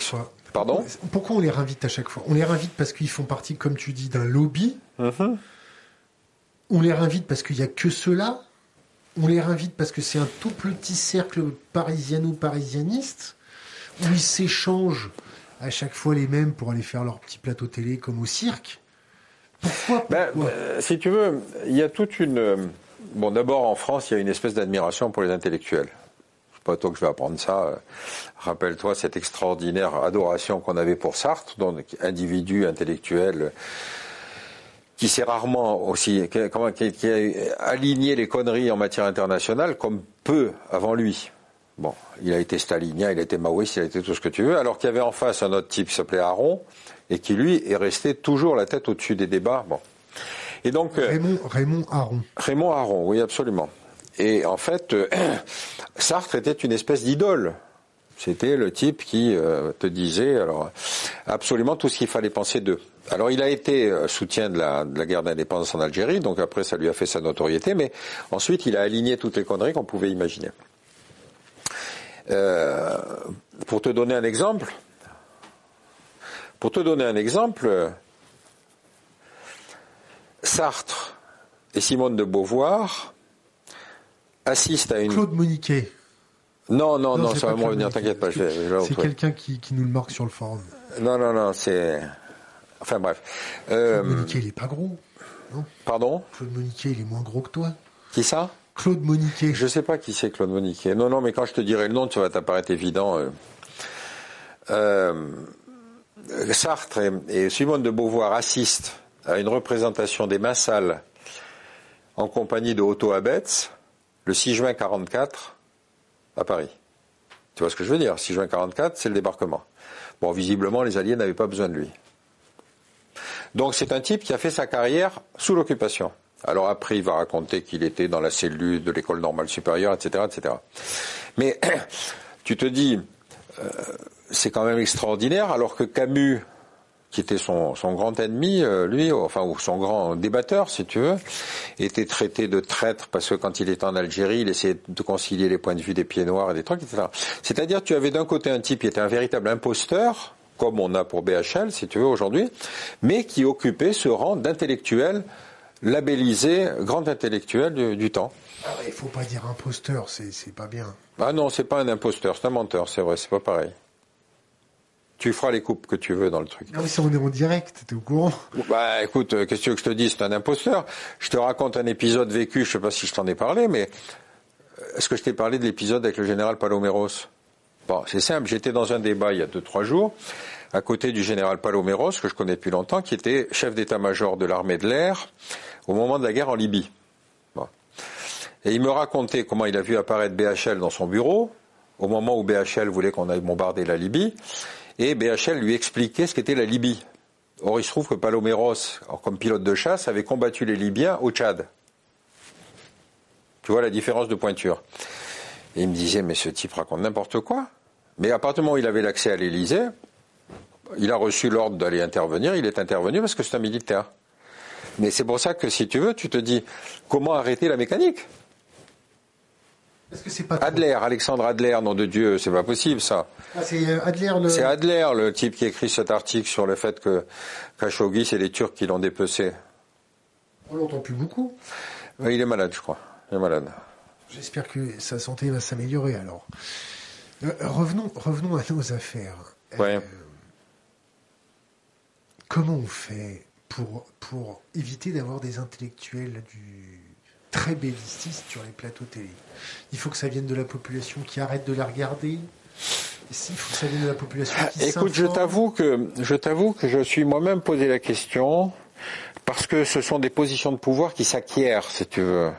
Euh, par exemple, BHL a toutes les semaines une chronique en dernière page du Point. Donc je l'ai demandé à des, à des, copains du Point, j'ai dit écoute, ce type, ils me disent oui, mais il a l'oreille du patron, donc il garde sa dernière page. BH, euh, Lot, il avait euh, Adler, il avait ses chroniques sur France Culture. Épisode vécu avec Adler. On crée la délégation aux affaires stratégiques en 92 et on le trouve dans les meubles parce qu'il avait été recruté par la structure précédente.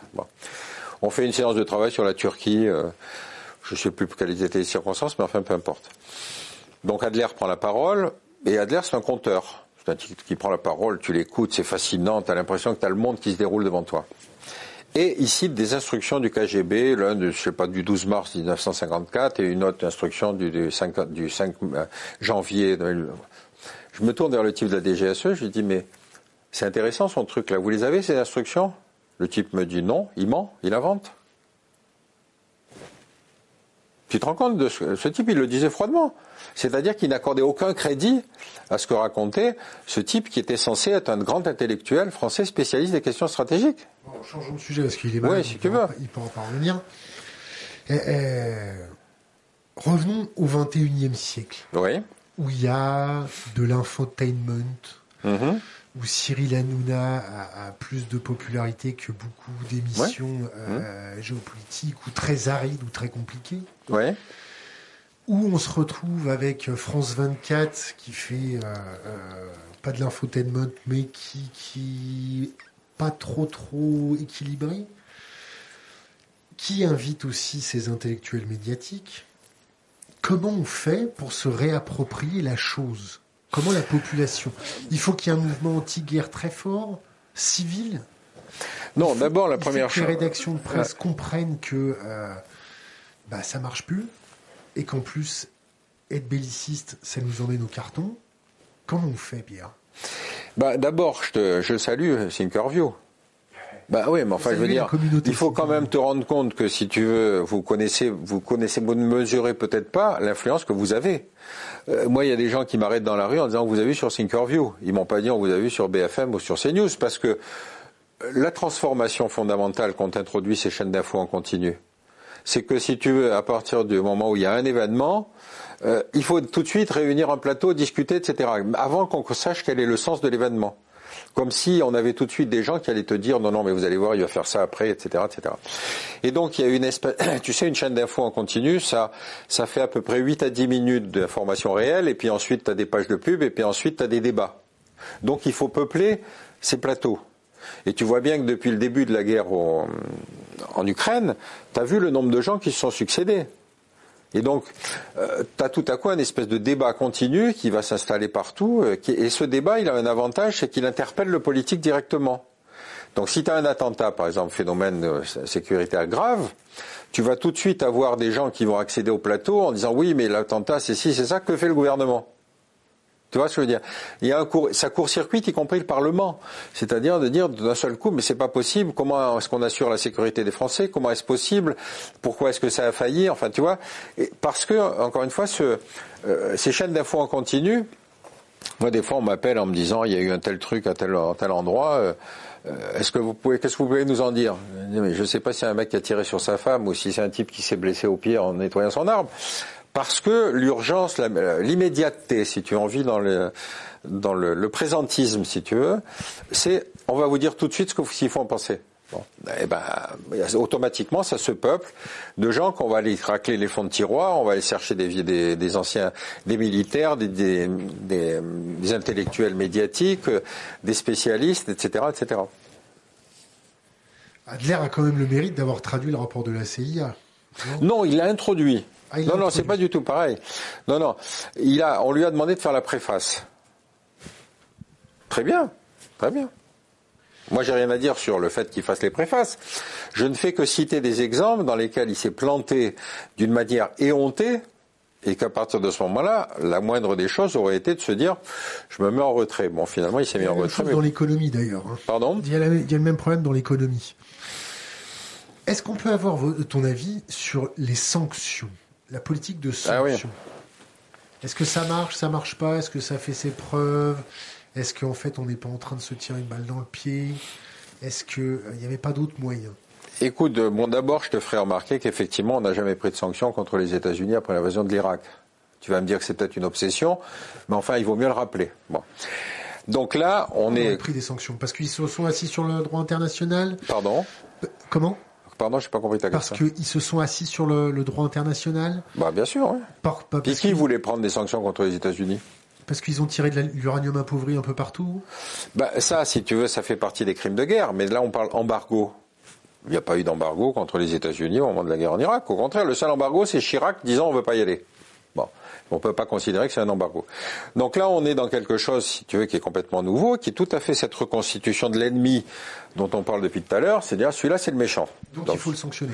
Donc celui-là, il faut le sanctionner. Alors qu'est-ce qu'on a comme moyen si on veut pas la guerre? C'est effectivement la politique des sanctions.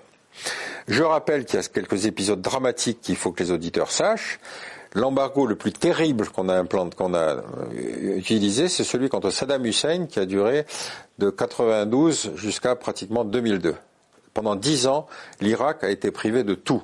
On avait inventé un truc qui s'appelait pétrole contre nourriture, c'est-à-dire que les, organismes euh, occidentaux vérifiaient l'exportation de pétrole en garantissant que ça permettrait d'acheter de la nourriture. Tu vois l'ignominie du système. Interdiction de toute nature, euh, je t'ai expliqué les produits pharmaceutiques, euh, les produits d'entretien, etc., etc. Bon. C'est une honte c'est une honte contre laquelle beaucoup d'ONG se sont levées en disant mais enfin la population irakienne n'a pas de responsabilité dans le comportement de Saddam Hussein. Donc on touchait là un problème qu'on connaît tous, c'est que les sanctions ça pénalise la population d'abord. Alors moi je vais me faire l'avocat du diable. C'est eux qui ont voté pour Poutine. Pardon? C'est eux qui ont voté pour Poutine. Ben, si tu veux. Donc si c'est eux qui ont voté, c'est eux qui doivent assumer. Ah bah oui, bien sûr. Mais enfin, il reste que si tu veux, si ça tombe dans les maternités, qu'il n'y a plus de il y a plus euh, le lait pour les enfants, etc. Tu descends un peu bas, si tu veux, le principe du droit de vote. Non, qu'il y ait des sanctions, c'est une chose, mais tu vois bien que les sanctions, si elles sont appliquées en détectant les avoirs des oligarques, c'est quand même beaucoup plus judicieux et beaucoup plus efficace que si tu fais des sanctions internationales qui vont toucher toute la population. Alors, il y a un grand mouvement de, solidarité donc dans les sanctions. Euh, moi, les seules questions que je me pose, je me dis, mais est-ce que la City va vraiment jouer le jeu? J'ai quelques doutes. Hein ils, ont, sorti les banques euh, de SWIFT. Ah non, mais SWIFT c'est un organisme international. C'est pas les sanctions sur la City. C'est pas les sanctions sur la City. Deuxième chose, est-ce que le Crédit Suisse va appliquer? Tu sais, le Crédit Suisse, c'est les, les, Suisses ont dit qu'ils allaient Swiss Paper. C'est-à-dire, on a montré combien cette banque avait servi de, refuge, de havre à tout l'argent sale de la planète. Est-ce qu'ils vont appliquer? Ils vont pas se ruiner quand même. Les banquiers vont pas se tirer une balle dans le pied. Donc, tu vois ce que je veux dire? Entre le, déclaratoire et le réel. J'attends de savoir qu'est-ce que va être le réel. Donc les sanctions, ça marche pas, ça ne fait que. Non, non, non, ça marche. Ça marche. Mais ce que j'aime bien aussi dénoncer, c'est l'espèce de dignité dans laquelle se drapent, si tu veux, tous ces gens qui disent on va faire des sanctions très dures, etc. Quand tu connais combien les types ont été hypocrites avec l'argent sale pendant des années. Donc, est-ce qu'ils vont aller jusqu'à... Alors, si effectivement ils accaparent les avoirs, c'est bien, là au moins ça leur coûte pas de fric. Mais tu vois bien que c'est ces gens-là, c'est le Crédit Suisse sur lequel sont sortis tous les, les papiers qu'ont fait les consortiums de journalistes, qui montrent que cette banque était totalement vérolée. Alors, euh, rappelle-toi, je sais pas La si Suisse est sortie de sa neutralité sur les sanctions. hein? Oui, mais je ne sais pas si tu te souviens d'un type qui s'appelait Jean Ziegler, qui il y a une quarantaine d'années avait écrit un bouquin qui s'appelait Une Suisse au-dessus de tout soupçon. Jean, Jean Ziegler, je crois qu'on l'a reçu deux fois ici. Euh, je sais pas parce que le type doit être très très vieux. Mais enfin, si tu veux, ce type, il était un député suisse qui, se scandalisait du fait que le cre- secret bancaire soit opposable à toute investigation internationale. C'est quelqu'un d'absolument adorable d'ailleurs. Ah bah tant mieux si vous l'avez retrouvé. En tout cas, saluez de ma part parce que je trouve que c'est un type qui a fait un boulot formidable. Mais il y a 20 ans, il était considéré comme un salaud par les Suisses. Parce qu'il s'attaquait à quelque chose qui était la condition même de leur prospérité, c'est-à-dire le secret bancaire. Là, les Suisses disent qu'ils vont participer, tant mieux. Mais ils ont du boulot. hein. Le, le fait qu'on interdise euh, euh, les chats russes dans les expositions, Les quoi, les? Les chats russes. C'est des agents du KGB Euh, Non, je sais pas, je sais pas. Le fait Ça va que, très loin, si tu veux, mais c'est vrai que que... McDonald's s'en aille de Russie. Oui, bon, les Le pauvres... fait qu'on boycotte la vodka. Est-ce que ça ressemble à, à quand euh, Chirac a vou- voulait plus, euh, voulait pas aller faire la guerre et que les Américains ont, ont renommé les frites, Ouais, ouais, les French fries, ouais. les French fries, se sont Ouais, ouais. ont été renommés avec les Liberty fries. Ouais, ouais. Non, mais tu sais, dans ces périodes de, de paroxysme d'opinion publique, t'as toujours, euh, il y a une compétition dans la connerie quand même. euh, qui peut en a, qui a inventé le, le plus le plus extraordinaire? Moi, ce qui me frappe, par exemple aujourd'hui, C'était peut-être important. je- je te Tu parles des frites? Non, c'est toujours important les frites.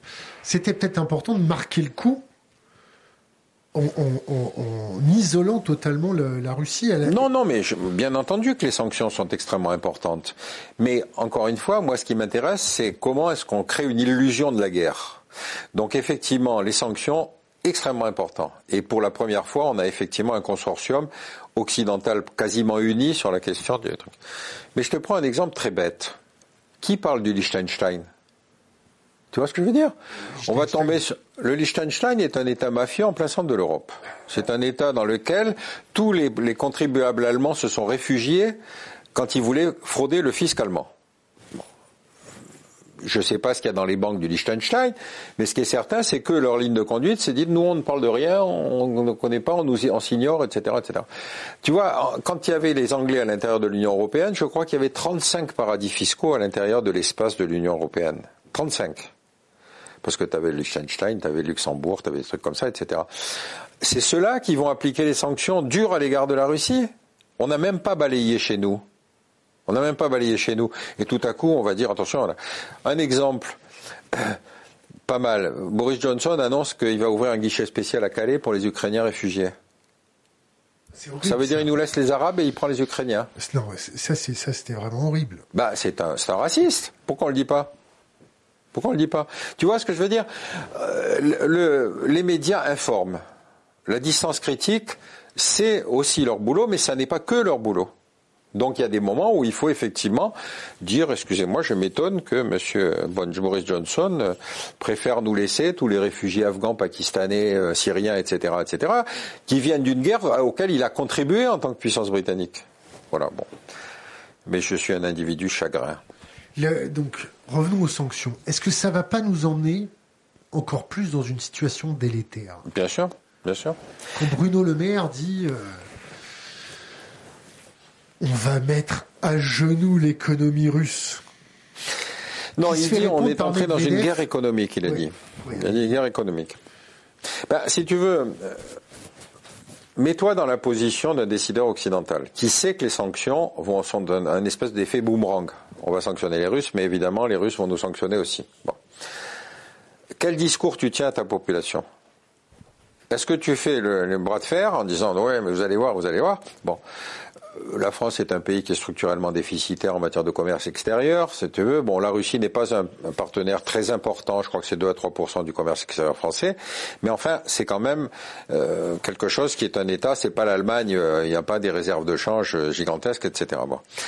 Qu'est-ce que tu fais? Est-ce que tu tiens le discours de la réplique?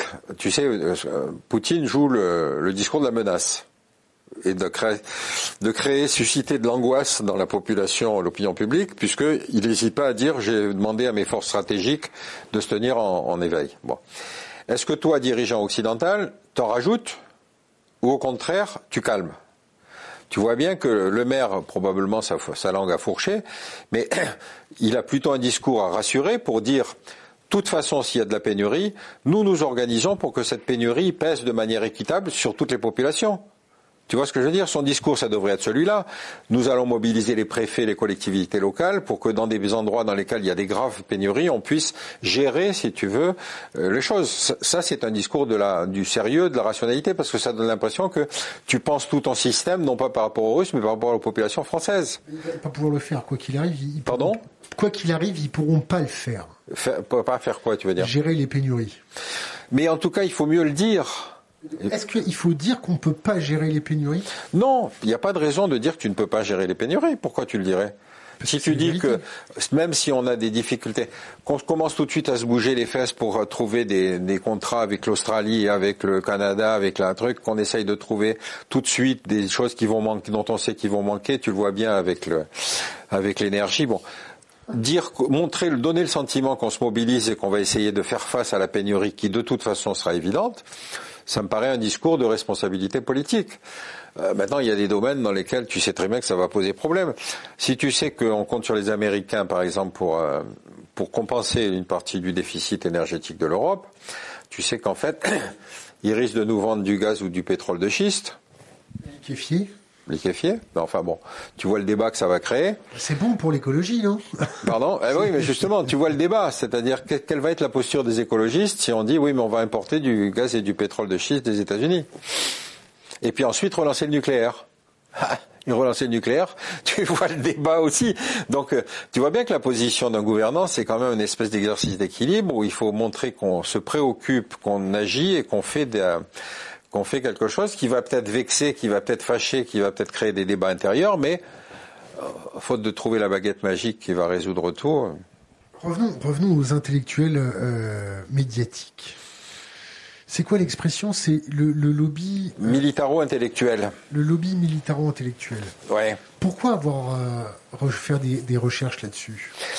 Parce que si tu veux, dans toute l'époque de la guerre froide, on a fonctionné sur l'analyse qu'avait fait Eisenhower en 1953, où il disait qu'il fallait se méfier de l'industrie de défense qui, dans le contexte de la guerre froide, avait pris une dimension euh, gigantesque et dont il craignait que euh, ça influence les décisions politiques. Donc, il avait inventé l'idée de complexe militaro-industriel. Et euh, tu vois bien que dans Tintin et l'oreille cassée, le trafiquant d'armes, c'est le mec qui se balade avec ses petites valises, tu sais, et qui va provoquer la guerre. Donc, on est sur quelque chose, si tu veux, qui est une image qui effectivement a d'autant plus eu de prise pendant l'époque de la guerre froide qu'on était dans une course aux armements. C'est-à-dire qu'il fallait toujours avoir lancé le programme qui allait dépasser l'autre dans sa course aux armements, etc. C'est ce qui est en train de se passer en ce moment-là. Le, réarmement des pays occidentaux est en train de se faire à euh, vitesse grand V. Hein. Oui, enfin, quand tu vois l'état de décrépitude de l'armée allemande, tu te dis, euh, il y a du boulot. Hein. Je veux dire, ils, peuvent annoncer, euh, je sais pas combien de milliards de dépenses, mais avant de reformer, tu sais que les caisses qu'ils ont envoyées de missiles qu'ils ont envoyées en, en Ukraine, elles étaient pourries. Les missiles étaient de la date de péremption passée. Donc ils ont pris dans leur stock, mais des stocks qui étaient même plus gérés avec le minimum de, sérieux. Donc euh, avant que les Occidentaux se réarment, refassent des armées, etc., on bute sur quelque chose qui est quelque chose de très important, qui est une transformation qui s'est passée dans les années 90-95, c'est qu'on a supprimé le service militaire. Et donc on a considéré que la guerre de l'avenir, c'était la guerre de haute technologie, donc servie par des militaires de guerrière, avec des, spécialistes, etc., etc. Bon. C'est effectivement des, de l'armée de métier qu'on a envoyé, puisque euh, après la guerre du Golfe, si tu veux, le Parlement a dit que dorénavant on pouvait plus envoyer des appelés, sauf s'ils étaient d'accord. Donc la discussion a commencé. Finalement, on s'est dit, bah, il vaut mieux basculer dans l'armée de métier, ce qui évidemment réduit le format, puisque les mecs doivent être payés quand même. Mais évidemment, euh, il faut compenser avec de la haute technologie. Mais simplement, une armée de métier, c'est une armée de choc frontal violent. C'est pas une armée d'occupation, c'est pas une armée d'interposition. Donc tu vois que le format, il était celui du scénario euh, le plus grave, le scénario suprême. Dans l'armée russe, c'est un peu autre chose. Ils ont gardé les appelés, en partie. En partie parce que justement l'armée était tellement en fait nécessiteuse, la crise avait été telle que le seul réservoir gratuit, si tu veux, c'est les appelés. Donc ils ont gardé cette proportion d'appelés qu'on va retrouver en Ukraine. Et cela, c'est un élément de fragilité important de l'armée russe, parce que ceux qui vont être tués, euh, si tu veux, là-bas, euh, on raconte, je ne sais pas si c'est vrai, on raconte que euh, ils ont emporté des crématoires, des crématoriums mobiles. C'est quoi ta source? Je ne sais pas, je l'ai lu dans un journal, j'ai pas de source, mais si tu veux, je me dis, la question, je la comprends. Est-ce qu'on rapatrie le corps des appelés? Tu vois ce que comment qu'est-ce que ça suscite dans l'opinion? La babouchka qui voit son fils rentrer dans un cercueil ou démembré, etc., etc c'est un relais d'opinion publique interne. C'est pour ça que les Ukrainiens font parler les prisonniers de guerre directement à leur maman, c'est ça? Peut-être, peut-être, c'est pas impossible, oui, bien sûr. Bien sûr, c'est en tout cas de bonne guerre, oui. Mais je ne sais pas. Tu sais, on trouve tellement d'informations. Moi, j'essaye plutôt de penser l'intérêt stratégique de chacune des informations. Bon, quand j'entends un mec m'expliquer que les Russes ont décidé à utiliser du nucléaire sur l'Ukraine pour montrer leur détermination, j'ai un peu tendance à penser que c'est pas très, c'est pas très sérieux. Voilà. C'était un papier de libération. Guerre en Ukraine, des crématoriums mobiles sont-ils déployés par l'armée russe pour brûler des corps des, le corps des soldats? Oui, oui, c'est ça, c'était en libération. Et le... Qui est-ce qui a écrit ça? Utiliser des vidéos de date de 2013. Papier du 24 février 2022. Oui, c'est très récent. Carla Monaco et de Anaïs Condomine. Bon, c'est très récent. Cela dit, euh, tu vois pas pourquoi ils feraient brûler les corps alors qu'ils peuvent les enterrer sur place. Hein, je veux dire. Mais enfin, tu vois, ça fait partie de cette guerre de l'information. C'est-à-dire, plus on suppose que l'autre va déployer une perfidie, une espèce d'ignominie, etc. Plus tu le. C'est pas prouvé. Hein. Non, non, justement, c'est pour ça que je le dis. C'est que, si tu veux, tu vois pas pourquoi les mecs feraient brûler les, corps alors qu'ils peuvent les enterrer sur place. Bon. Et donc, euh, ça, ça, participe de cette guerre de l'information où tu vas dire vraiment l'autre c'est le mal absolu, c'est un mec ignominieux, ils sont prêts à faire brûler les cadavres, etc. J'y crois pas. Je sais pas. Ça peut être vrai, ça peut être faux, mais peu importe. Est-ce que tu suis la campagne présidentielle? Un petit peu, oui, comme tous les. Euh, qui est, le plus apte à, gérer la situation internationale Bah, écoute, moi, ce qui me frappe beaucoup, c'est que Macron a été l'objet de toutes les critiques. C'est-à-dire toute l'opposition s'est mobilisée pour le critiquer. Il suffisait qu'il dise oui pour que tous les autres disent non. Il suffisait qu'il dise non pour que tous les autres disent oui. Bon. Or, tu t'aperçois que dans les sondages, c'est le seul qui surnage. Ça veut dire que l'opinion publique, si tu veux, n'accorde plus aucun crédit à la classe politique. Et cette classe politique, elle s'est traduite par le fait que tout à coup c'est un outsider qui a été élu. C'est quand même euh, lui qui, succède à, à, Hollande. Et, d'autre part, le fait que, si tu veux, tu as des tas de nouveaux venus dans cette, et notamment Zemmour, qui est un nouveau venu, venu du monde du journal, pour arriver à, si tu veux, compétiter avec des vieux briscards de la République. Donc, c'est le phénomène est extrêmement intéressant parce que ça prouve que la classe politique a besoin de se régénérer. Cette classe politique, rappelle-toi, elle est pour l'essentiel composée de gens comme moi. C'est-à-dire de gens qui ont fait les grandes écoles, qui ont fait. J'avais un patron, par exemple, c'était très intéressant. Je te coupe, les crématoriums mobiles ont été débunkés par Arte il y a 2-3 jours. Ont été quoi? Débunkés. Débunkés, ça veut dire quoi? Ça veut dire que c'était une connerie. Non, mais c'est intéressant comme fake news. C'est-à-dire, plus tu charges l'ignominie des Russes, plus ça a des chances de prendre. Revenons à la classe politique. Oui, la classe politique, si tu veux, il y a une matrice qui est très forte en France, hein, que tu connais, c'est celle des grands corps de l'État, qui sont l'ENA, la Cour des mines, etc., etc. Et qu'est-ce qui caractérise ces gens? C'est qu'en général, ils ont un cycle qui, après le bac, se fait sous forme classe prépa, normal sup, Sciences Po, ENA ou, X, euh, corps des mines, etc. Ensuite cabinet et euh, donc pendant dix ans, ils n'ont pas posé les pieds par terre puisqu'ils ont fait que des études. Et on les met tout à coup à des postes de responsabilité. Tu vois ce que je veux dire? Bon, donc, euh, qu'est-ce que tu vas... Comment dire? Quand tu as une élite qui est aussi homogène que celle-là, alors on essaye effectivement d'ouvrir, mais les partis politiques sont quand même très jaloux, si tu veux, que si tu milites dans un parti politique, tu dis telle circonscription, je la veux. Regarde Ségolène Royal, elle voulait absolument qu'on lui réserve une circonscription. Les électeurs s'en foutaient.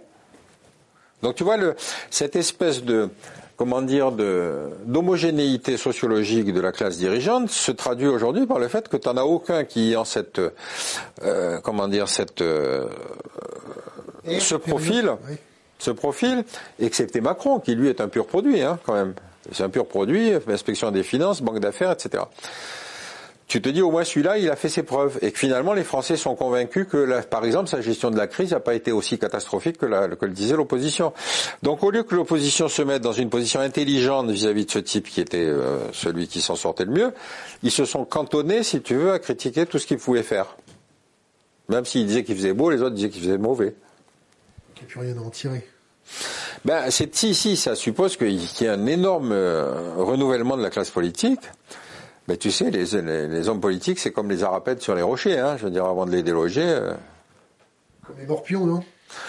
Je, je n'irai pas jusqu'à cette comparaison, cher ami. Mais tu vois le, tu vois le truc, c'est-à-dire que c'est vrai en même temps qu'une légitimité politique se, se, se, construit sur une emprise locale. Donc, euh, euh, si le type veut être élu, euh, il y a le phénomène des parachutages. Mais le phénomène des parachutages, ça veut dire qu'on te prend un des mecs issus de cette catégorie pour lui dire non, non, mais tu vas te mettre à Montélimar, Est. Tu vois ce que je veux dire? Ségolène Royal, ils l'ont baladé comme ça parce qu'ils n'arrivaient pas à lui trouver une, une circonscription. Montélimar, une ville magnifique. Montélimar est une très belle ville, surtout la partie est que je ne connais pas.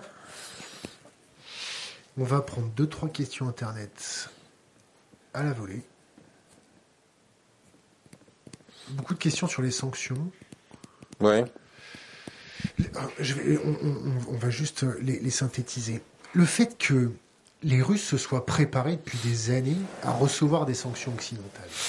Le fait qu'ils aient accumulé de l'or, qu'ils aient baissé leurs dettes, qu'ils soient préparés... Qu'ils aient baissé leur quoi, pardon Leurs dettes. Mmh. Le fait qu'ils se soient euh, euh, fournis en armement, le fait qu'ils se soient préparés à sortir de, l'Internet, le fait qu'ils se soient préparés à tout un tas de sanctions depuis des années. Euh, ces sanctions, ça va pas faire grand-chose. Ça va les énerver encore plus ou pas? Ça va les mettre à genoux ou pas? Est-ce que ça va les rendre beaucoup plus belliqueux ou pas? Est-ce qu'il n'y avait pas autre chose à faire que ça? Écoute, bon, euh, sur le cas des sanctions, moi je t'avoue que je ne connais pas suffisamment la Russie pour connaître les forces et les faiblesses de la Russie. Euh, ce qui est certain, c'est que tu vois bien qu'il y a des banques d'affaires russes qui sont directement menacées par les sanctions que le rouble lui-même a fléchi. Et donc, euh, et puis il reste l'opinion publique, euh, c'est-à-dire la population, qui est une population qui est habituée aux pénuries pour le cas de la Russie, hein, même si le développement économique, l'ouverture a permis effectivement d'approvisionner les gens, de les habituer à un style de vie différent. Quand tu es à Moscou, tu vois que les bagnoles allemandes, ça marche hein, quand même. Hein, donc, euh, c'est pas les, anciennes Trabant. bon. Il y en a toujours. Hein. Oui, des Trabants. Ouais, c'est conduit par, par des occidentaux, ouais. Enfin bon. Donc c'est pour te dire que si tu veux, il y a eu aussi cette habitude dans laquelle évidemment les oligarques ont le plus profité. Et donc tu as plusieurs éléments de fragilité dans la société russe. Le dernier dont on se préoccupera, c'est le, le, vulgum pecus de la population russe. Celui-là, il est habitué à ce qu'on lui dise non, il n'y a plus. Il n'y a plus de machin, etc. Faites la queue. Donc, euh, le, les sanctions porteront effet si elles sont de plus en plus ciblées et c'est là que le travail, justement, pour tordre le bras à la City, pour tordre le bras au, Crédit Suisse, pour tordre le bras au Liechtenstein, que tu vas avoir effectivement des sanctions qui vont dire dans l'entourage de Poutine, mais on perd quand même beaucoup d'argent. Ensuite, tu as tous les organismes internationaux qu'on va interdire à la Russie, dont le système SWIFT, qui est quand même un système de compensation internationale où si tu n'accèdes pas, tu peux pas te faire rembourser tes dettes. Ça fait des années qui se préparent à se faire expulser Mais peut-être, mais qu'est-ce qu'ils ont comme système alternatif à Swift Système chinois Mais encore une fois, les Chinois, ils vont pas se priver de SWIFT pour faire plaisir aux Russes. S'ils les font, s'ils font passer les dettes en Chine pour les faire passer comme dettes chinoises, tu penses bien que les, tu peux faire confiance aux Chinois pour se largement se rémunérer pour ce petit service. Donc euh, c'est pas c'est pas une situation euh, qui est aussi simple à gérer que pour la Russie parce que encore une fois, tu as plusieurs niveaux de responsabilité et de fragilité et évidemment euh, ceux qui sont les plus atteints, ce seront ceux qui sont les classes populaires et cela va leur expliquer qu'il faut aller faire la guerre en Ukraine parce que surtout quand ça commencera à devenir saignant, qu'il y aura des morts, que, les choses ne se passeront pas qu'éventuellement on, appellera de nouvelles catégories d'appelés, etc., etc. Question Internet. Quelle serait selon lui la sortie de crise ukrainienne C'est une bonne question. Moi, si tu veux, euh, il me semble que Poutine donc utilise le langage de la force, enfin de la, menace, de l'intransigeance. J'irai jusqu'au bout de mes objectifs et d'ailleurs je fais ouvrir les silos de mes, mes forces nucléaires. Donc moi, à mon sens, première chose, c'est qu'il faut prendre en compte le fait qu'il est l'homme qui représente le sursaut de dignité de la Russie. On, peut être en désaccord avec sa méthode, mais fondamentalement, il reste pour le moment, en tout cas à mon avis, encore une fois, je ne suis pas spécialiste de la Russie, je pense qu'il a une certaine, encore une certaine popularité. Donc première chose, sur la posture militaire, c'est ce qu'ont décidé les pays de l'OTAN, c'est on n'interviendra pas en Ukraine, mais on renforce tous les pays frontaliers de l'OTAN. Donc la Roumanie, la Bulgarie, la Pologne, etc. etc. C'est à ce moment-là que tu te rends compte que si tu veux, l'adhésion à l'OTAN n'a pas changé grand-chose, puisque les Polonais veulent se débarrasser de leur, MiG-29 pour les filer aux Américains en échange de F-16. Donc tu te dis, mais qu'est-ce qui s'est passé depuis l'adhésion de la Pologne dans l'OTAN? Donc en fait, on gesticule, c'est-à-dire on dit oui, mais on enverra des troupes, il y aura des troupes américaines dans les pays baltes, il y aura des troupes, etc., etc. Ça, c'est pour dire il y a une ligne qui est un casus belli qu'il ne faut pas franchir. Deuxième aspect, c'est le rendir l'arme nucléaire. tu as entendu le discours de Poutine. Le nucléaire, le comment dire, l'argument stratégique le plus fort en matière de nucléaire, c'est de générer de l'incertitude. C'est-à-dire, l'autre te menace d'une arme nucléaire, si tu lui dis moi aussi je vais faire ci, je vais faire ça, tu vois, tu as une espèce de montée en puissance, moi. Moi, je pense que on sait gesticuler en matière de nucléaire pour que l'autre comprenne qu'on a bien compris son message, mais qu'on est prêt à riposter.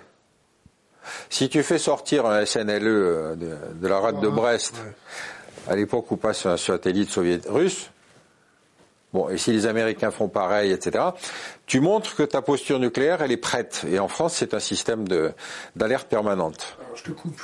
Ouais. Le coup du satellite euh, russe qui est au-dessus de Brest, mmh. avec un sous-marin euh, qui mmh. sort euh, mmh.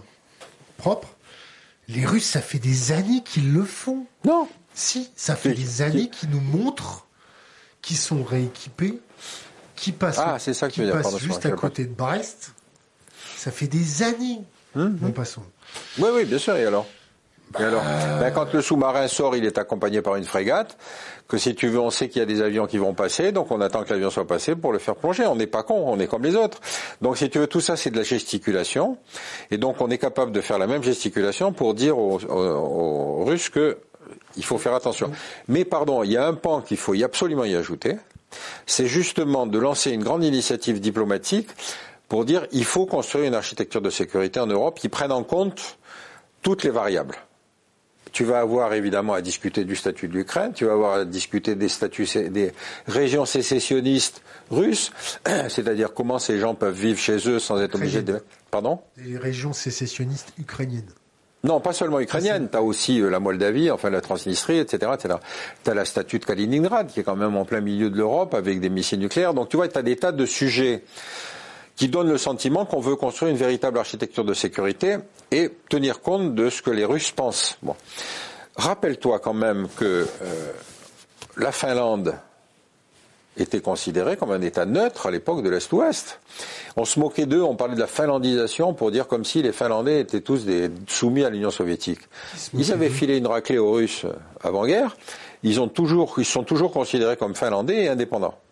L'Autriche, 55, on négocie le statut de neutralité de l'Autriche. Bon. Donc il y a des moyens de négocier avec l'autre partie un statut de l'Ukraine qui serait un statut avec garantie de sécurité, garantie des frontières, tout ce que tu veux. Mais je veux dire, si tu ne prends pas cette initiative de lancer une grande, euh, la volonté de parler de tous les sujets, euh, effectivement, ta posture militaire n'a pas d'issue.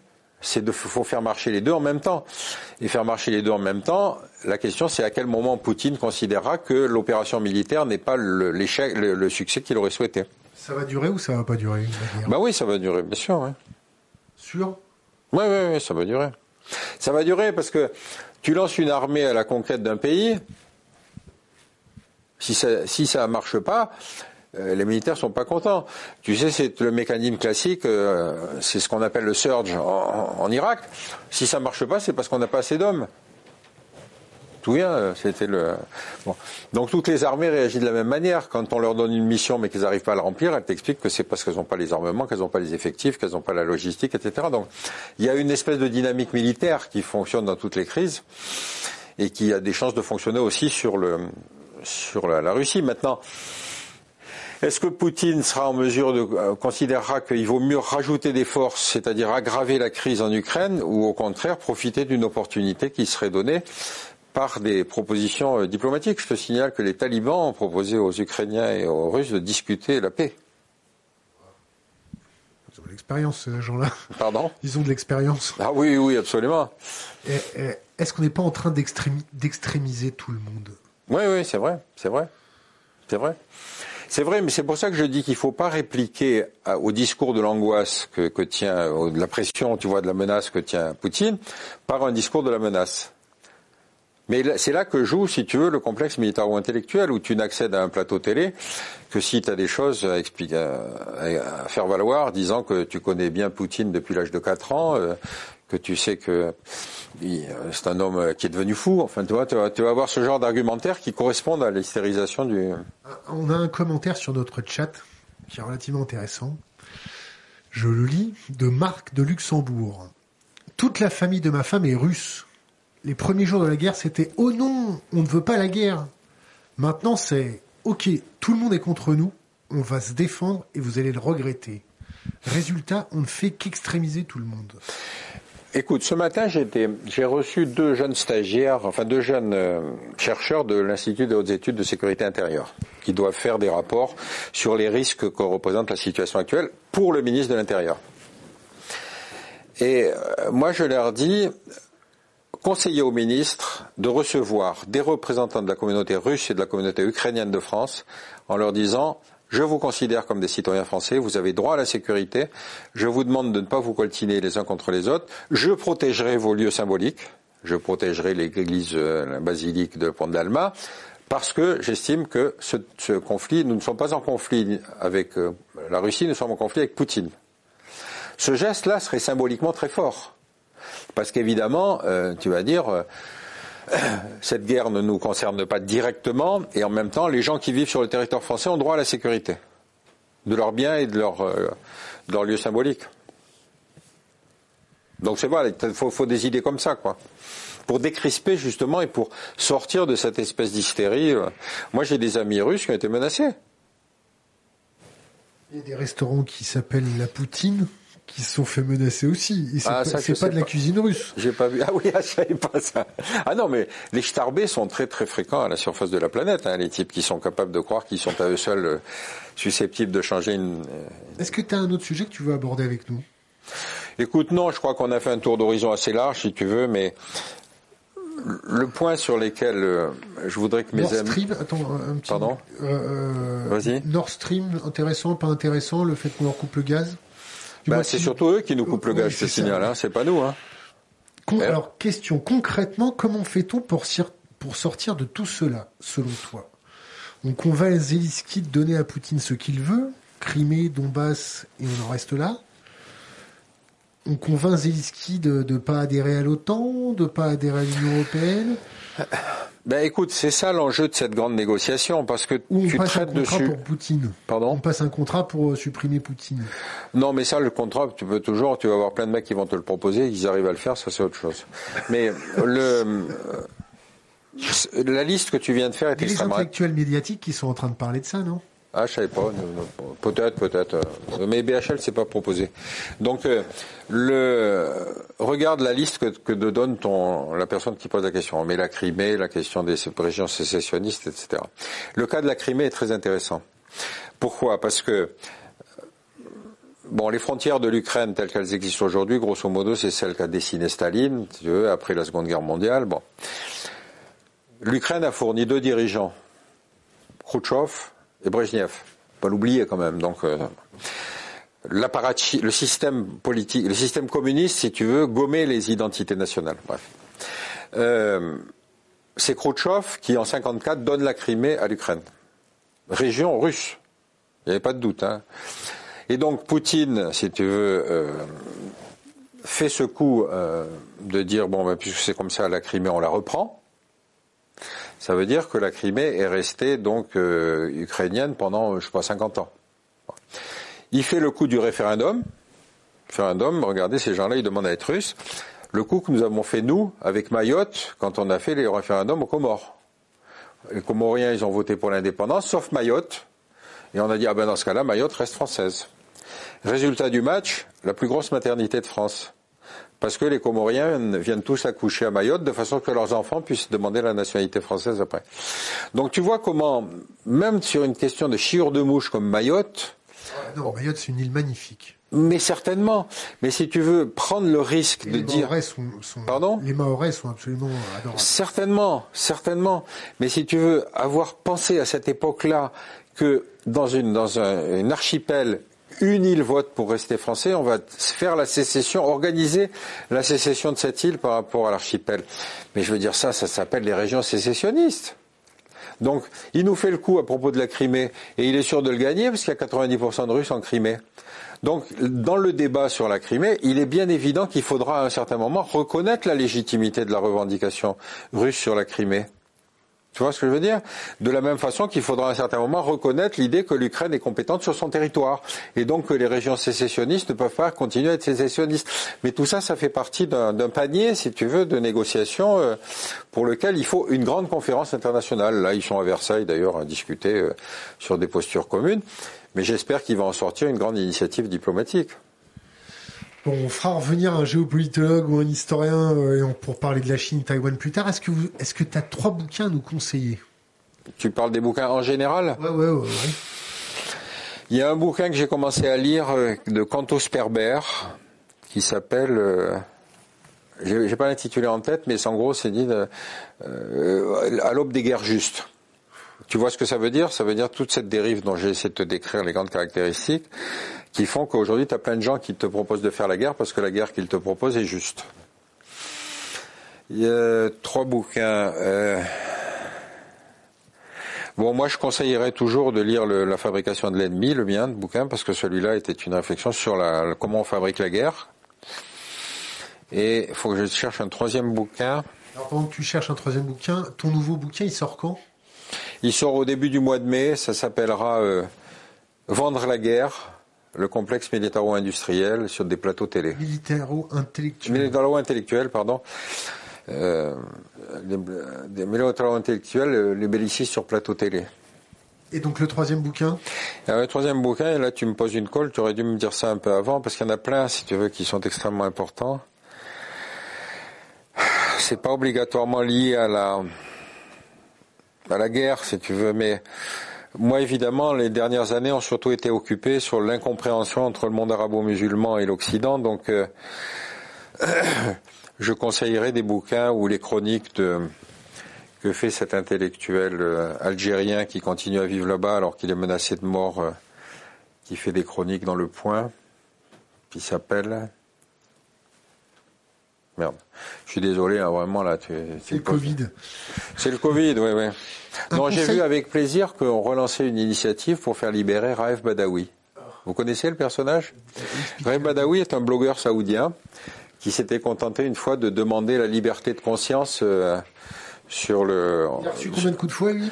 Il a été condamné à 10 ans de prison et 1000 coups de fouet. 1000 coups de fouet. C'est-à-dire qu'on le sort régulièrement de sa prison pour le fouetter. Euh, on se dit que l'Arabie saoudite est un pays qui a une justice euh, qui mériterait largement de passer au-dessus de la justice russe quand elle arrête Navalny. tu remarqueras que le type est toujours en prison, qu'on lui a refusé des grâces et qu'on n'a pas réduit ses coups de fouet. Et j'ai vu que Reporters sans frontières et je ne sais quelle autre organisation ont décidé de relancer la, cause de Raif Badawi. Quand on est face à une ignominie comme ça, on se dit il faut faire un ordre de priorité. Kamel Daoud, c'est ça? Ah, Kamel Daoud, absolument. Ce type est remarquable. Type remarquable. Il vit en Algérie, il est l'objet d'une fatwa le menaçant de mort.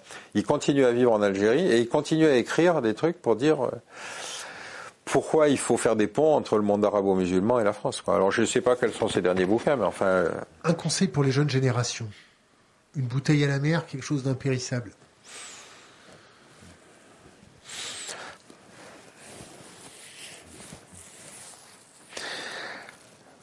M'aurais dit bien faire de la politique, mais le problème c'est que tu vois bien que les, tout le tuyauterie est bouché, quoi. Faites de la politique au sens où, effectivement, euh, il y a suffisamment de problèmes qui. J'ai été récemment à une euh, conférence de euh,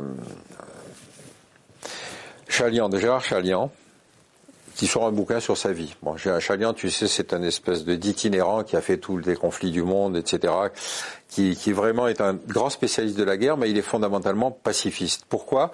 Parce qu'il va chez l'autre essayer de comprendre comment il raisonne. Bon. Et euh, je me suis dit, bon, ben effectivement, il faut lire des bouquins de Chalian, mais il en a écrit tellement que tu te dis... Euh. Et alors, je lui disais un truc que je trouvais très drôle, c'est que je lui disais... Euh, si on te demandait à toi de partir sur un lieu de conflit avant, t'expliquerais comment éviter la guerre. Je dis, mais enfin, tu vas créer du chômage au, Pentagone et au ministère de la Défense, donc quand même, fais gaffe, quoi. Voilà. Pierre Conessa, merci. Merci à vous.